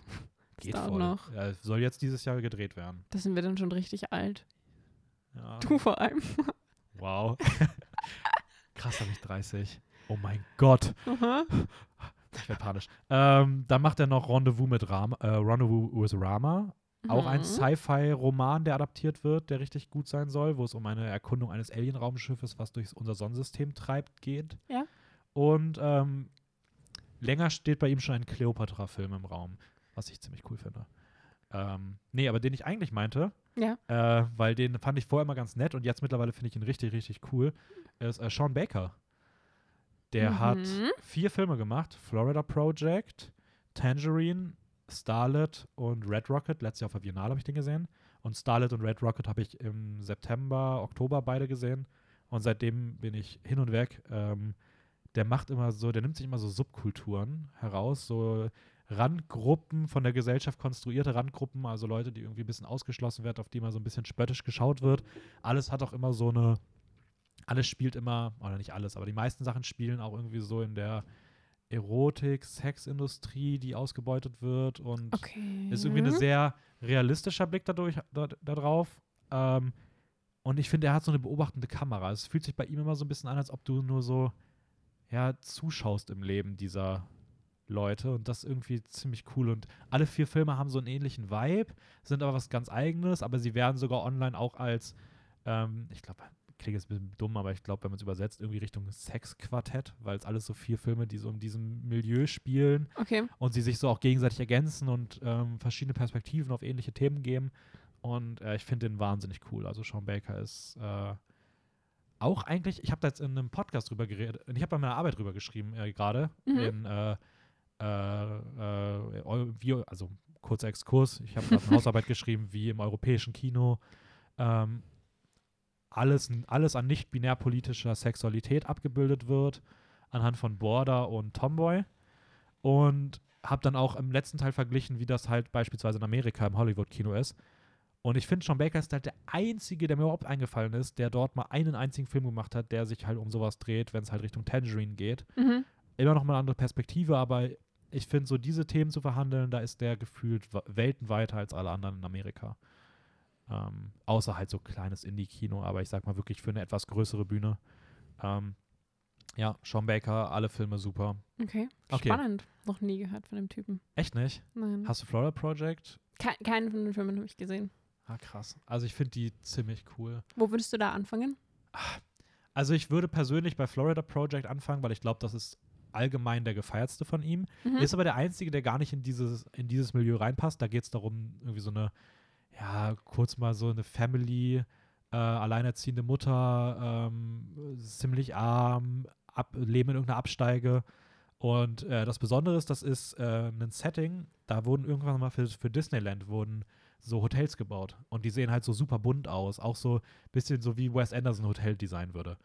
Äh, für, für halt Disneyland. Und dann ist das aber nie gebaut worden, das Disneyland. Und diese Hotels sind dann halt an so, an so arme Menschen gegeben worden. Und dann leben halt diese ärmeren Leute halt in so einem super bunten, kitschigen Setting. Und äh, Willem Dafoe spielt die Okay. Hauptrolle. Ja. Und äh, der ist ziemlich, ziemlich einzigartig. Aber ich finde auch alle anderen gut. Tangerine ist der vielleicht schwächste, der ist komplett mit iPhone-Kameras gedreht, was eine super weirde Optik hat. Okay, ja, das klingt Ähm, hm, nach aber. Star, also ich liebe Starlight und Red Rocket war auch richtig super, weil bei Raphael ja auch auf Platz 4 oder 5 letztes Jahr. Okay, also alle Filme gut. Ja, eigentlich und schon. Florida Project Ja. vielleicht anfangen. Alles klar. Okay, dann darfst du jetzt mal die deinen machen. Okay. Ich habe mir eine Person aufgeschrieben und während ich sie aufgeschrieben habe, war ich so am Recherchieren und so, shit, shit, der, der ist gar kein Regisseur. so richtig. Also ich glaube, er hat einen bei einem Film Regie geführt Okay. und sonst hat er nur halt als ähm, Komponist gearbeitet und als, als Writer. Okay, ich bin, ich bin richtig gespannt. Ich, bin, ich würde fast sagen, ich habe von deinem Namen noch nie gehört. Doch, hast du. Hä? Okay. Lin-Manuel Miranda.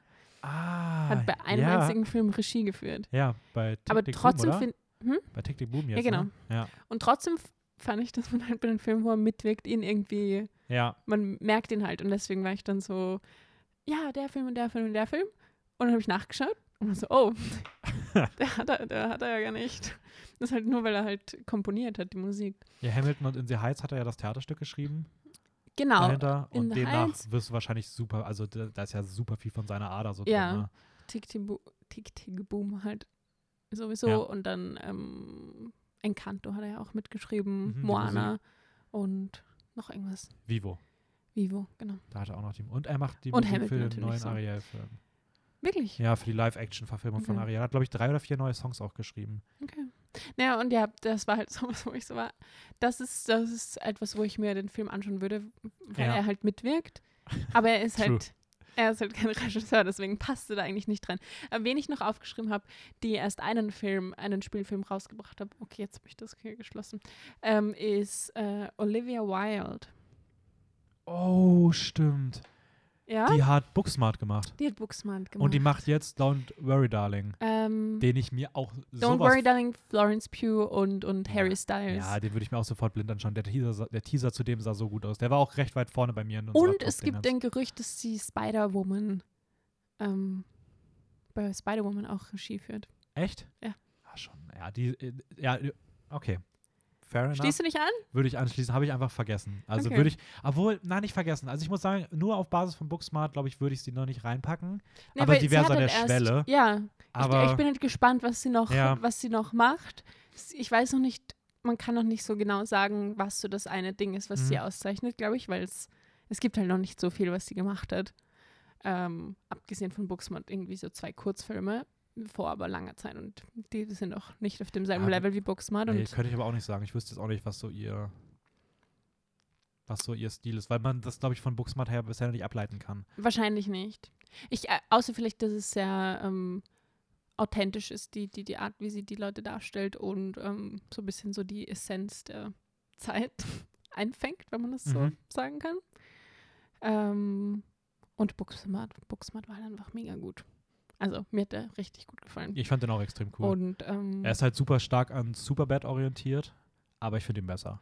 Ich, äh, ich habe halt auch äh, danach einige Videos, ähm, Interviews gesehen, wo sie drüber spricht und sie, ich, ich finde es einfach cool, wie sie so ihre Vision dann so da Mhm. umgesetzt hat und auch wie sie, wie wichtig eben dann bestimmte Sachen sind, wie der Fokus halt auf, wenn ich erstmal Female Gaze und ähm, die, die Perspektive aus, aus der Sicht von, von ja, wie gesagt, halt die Essenz unserer Zeit. Ich habe gerade verloren, wo dieser Satz hin Hast, sollte. aber doch, hast es doch mit der Essenz unserer Zeit doch gut auf den Punkt gebracht. Danke.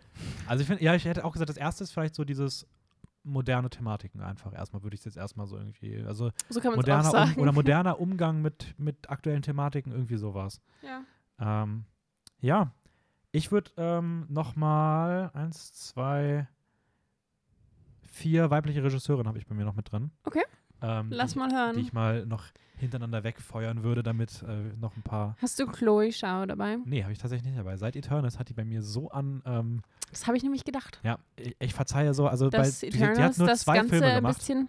Die hat nur zwei Filme gemacht. Mhm. Die sich das erste Mal aus ihrem Genre rausbewegt und hat einen so katastrophalen Film meiner Meinung nach gemacht, dass die weg ist vom Fenster. Sonst wäre die drin gewesen. Ja, Aber okay. äh, nee, ich habe also Nummer eins. There you go, so schnell kannst so schnell kannst du gehen.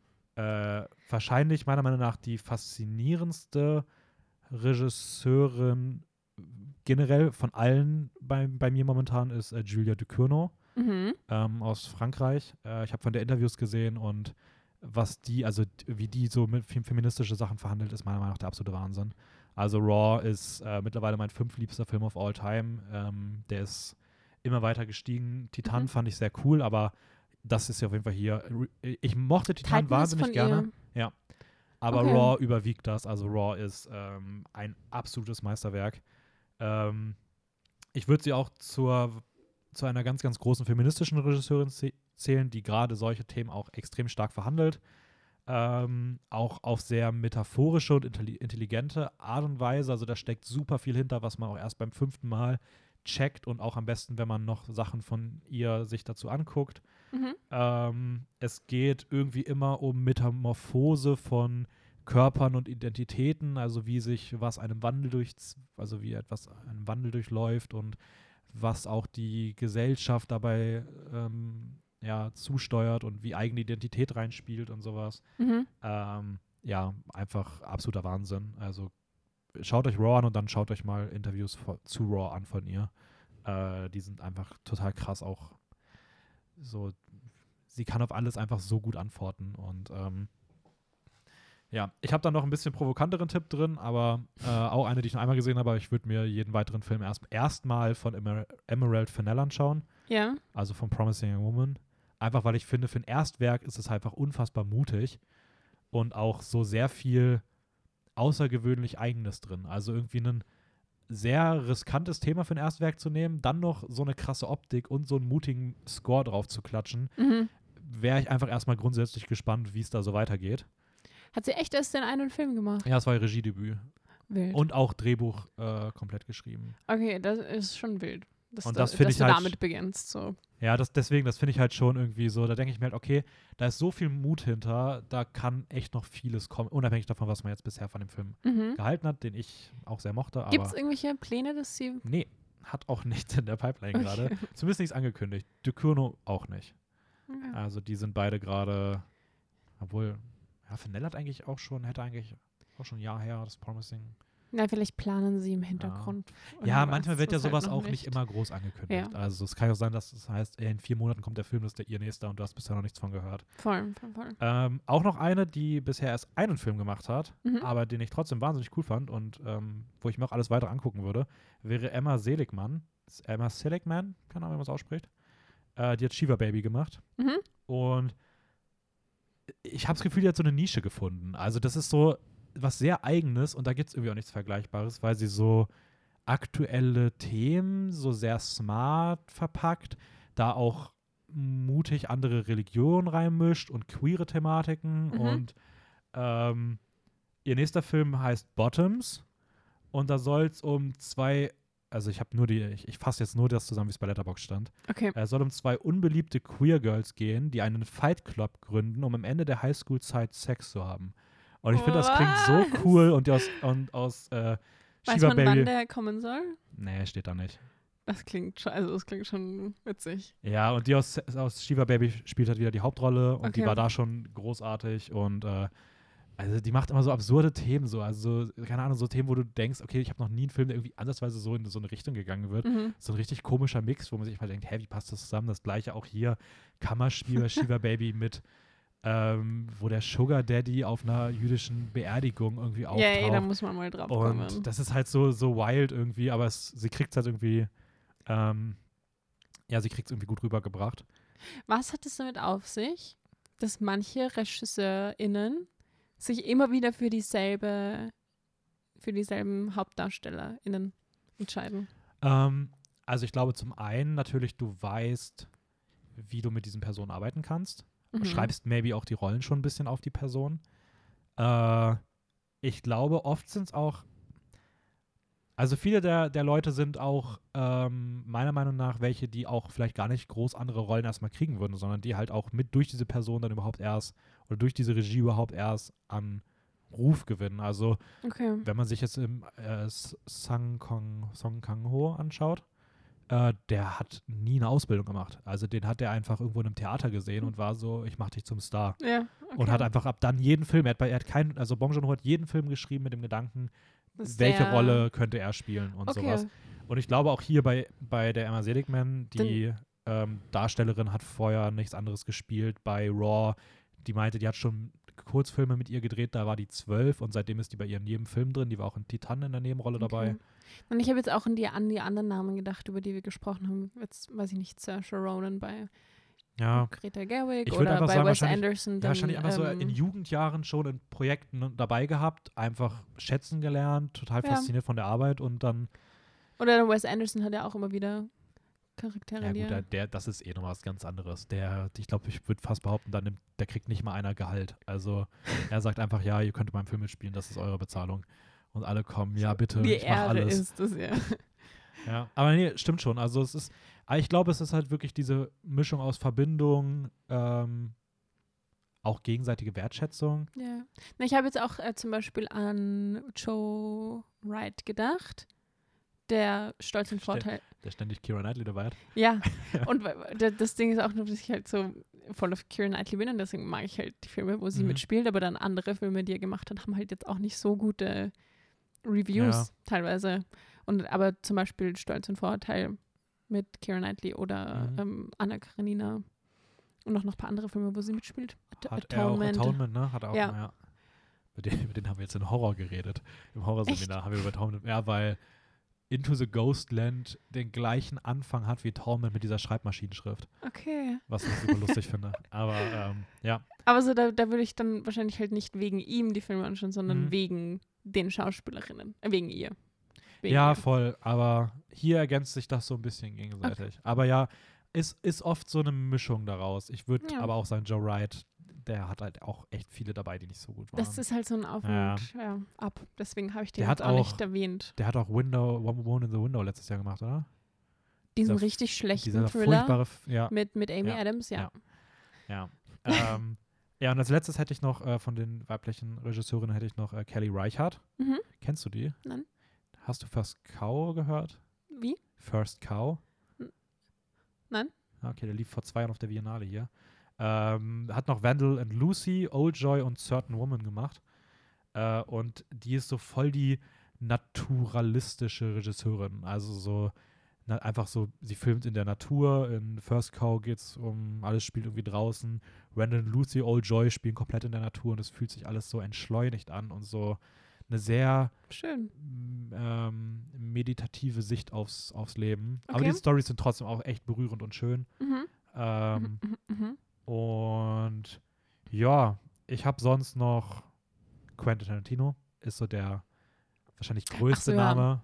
Gut, ja. Aber auch der einzige. Also ich, alle anderen habe ich mich wirklich bewusst gegen entschieden. Quentin Tarantino ist von diesen. Nolan, Nee, definitiv nicht. Nolan ist meiner Meinung nach kein magst guter. du nicht? Ey, also ich finde, Nolan macht gute Filme, aber das sind gute Filme wegen anderen Sachen und weniger wegen Nolan. Also ich finde, Nolan als Regie bremst die Filme eher. Also ich wüsste außer Prestige keinen Film, in dem er gute Regie geführt hat.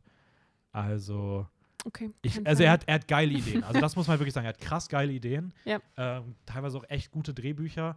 Und das macht halt seine Filme aus. Also du denkst dir halt so, boah, ist das eine geile Idee. Aber ich persönlich finde, dass die Filme dem nie ganz gerecht werden.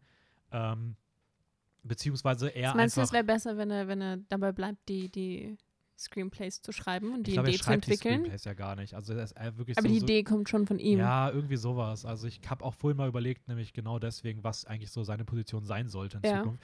Ich glaube trotzdem, er ist ein guter Regisseur, aber ich finde ihn nicht auf dieser, nicht ansatzweise auf diesem Top-Level. So. Okay. Ähm, aber Tarantino halt meiner Meinung nach schon. Der hat eine eigene Handschrift. Also du machst das auf jeden Fall. Tarantino-Film an. Ich finde, er hat Ja.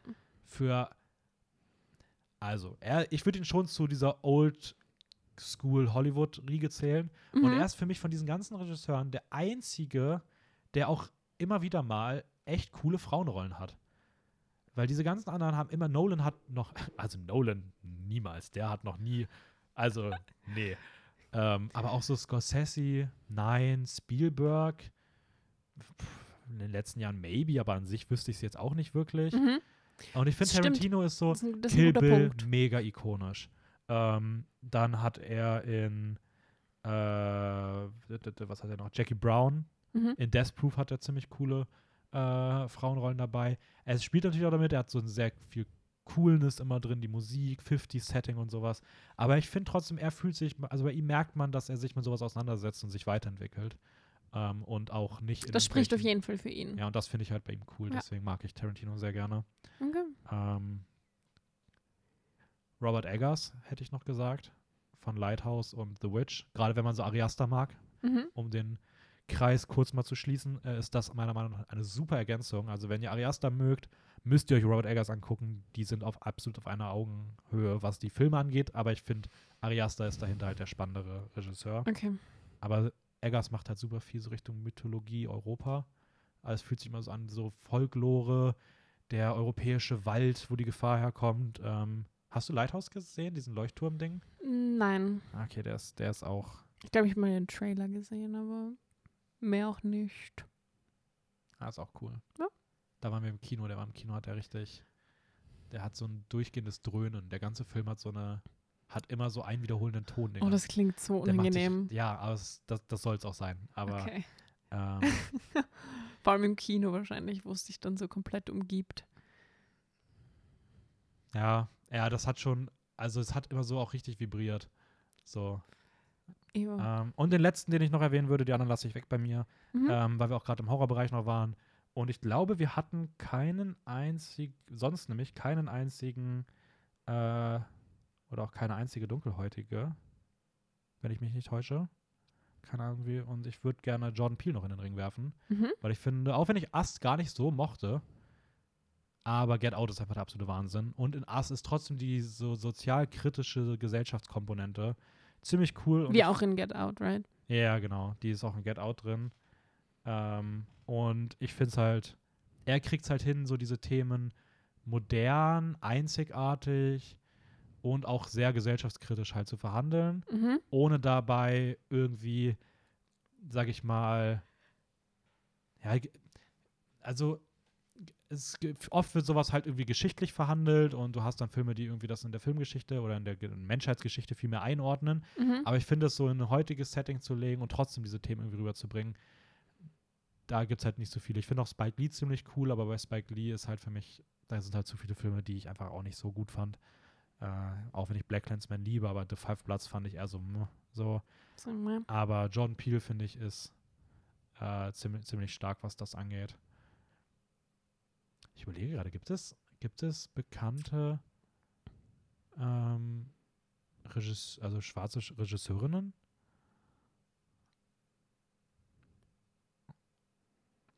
Ähm, Außer Regina King? Ist das eine Schauspielerin oder hat die hat doch, glaub ich, mal Regie Habe ich jetzt ehrlich gesagt nicht so am Schirm.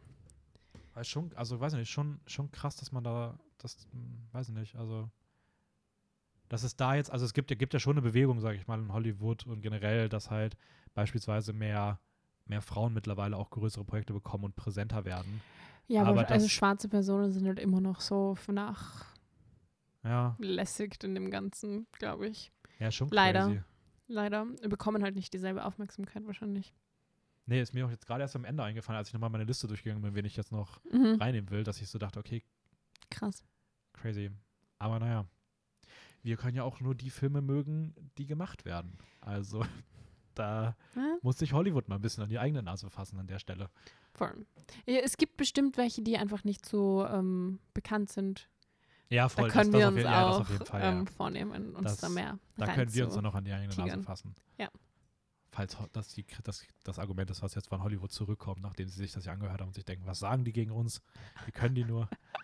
ähm, Ja, man Ja. muss ja auch selbstkritisch sein. Okay, wir sind durch. das Nächste Woche gibt's Disney. nächste Woche Oh, gibt's- das habe ich übrigens für diese Woche angekündigt. Also nachträglich, hey, alle, die gedacht haben, nächste Woche kommt Disney. Ja, wir haben das terminlich nochmal verschoben. Das gibt's dann nächste Woche. Es kommt auf jeden Fall. Richtig gut, das so am Ende der Folge zu sagen.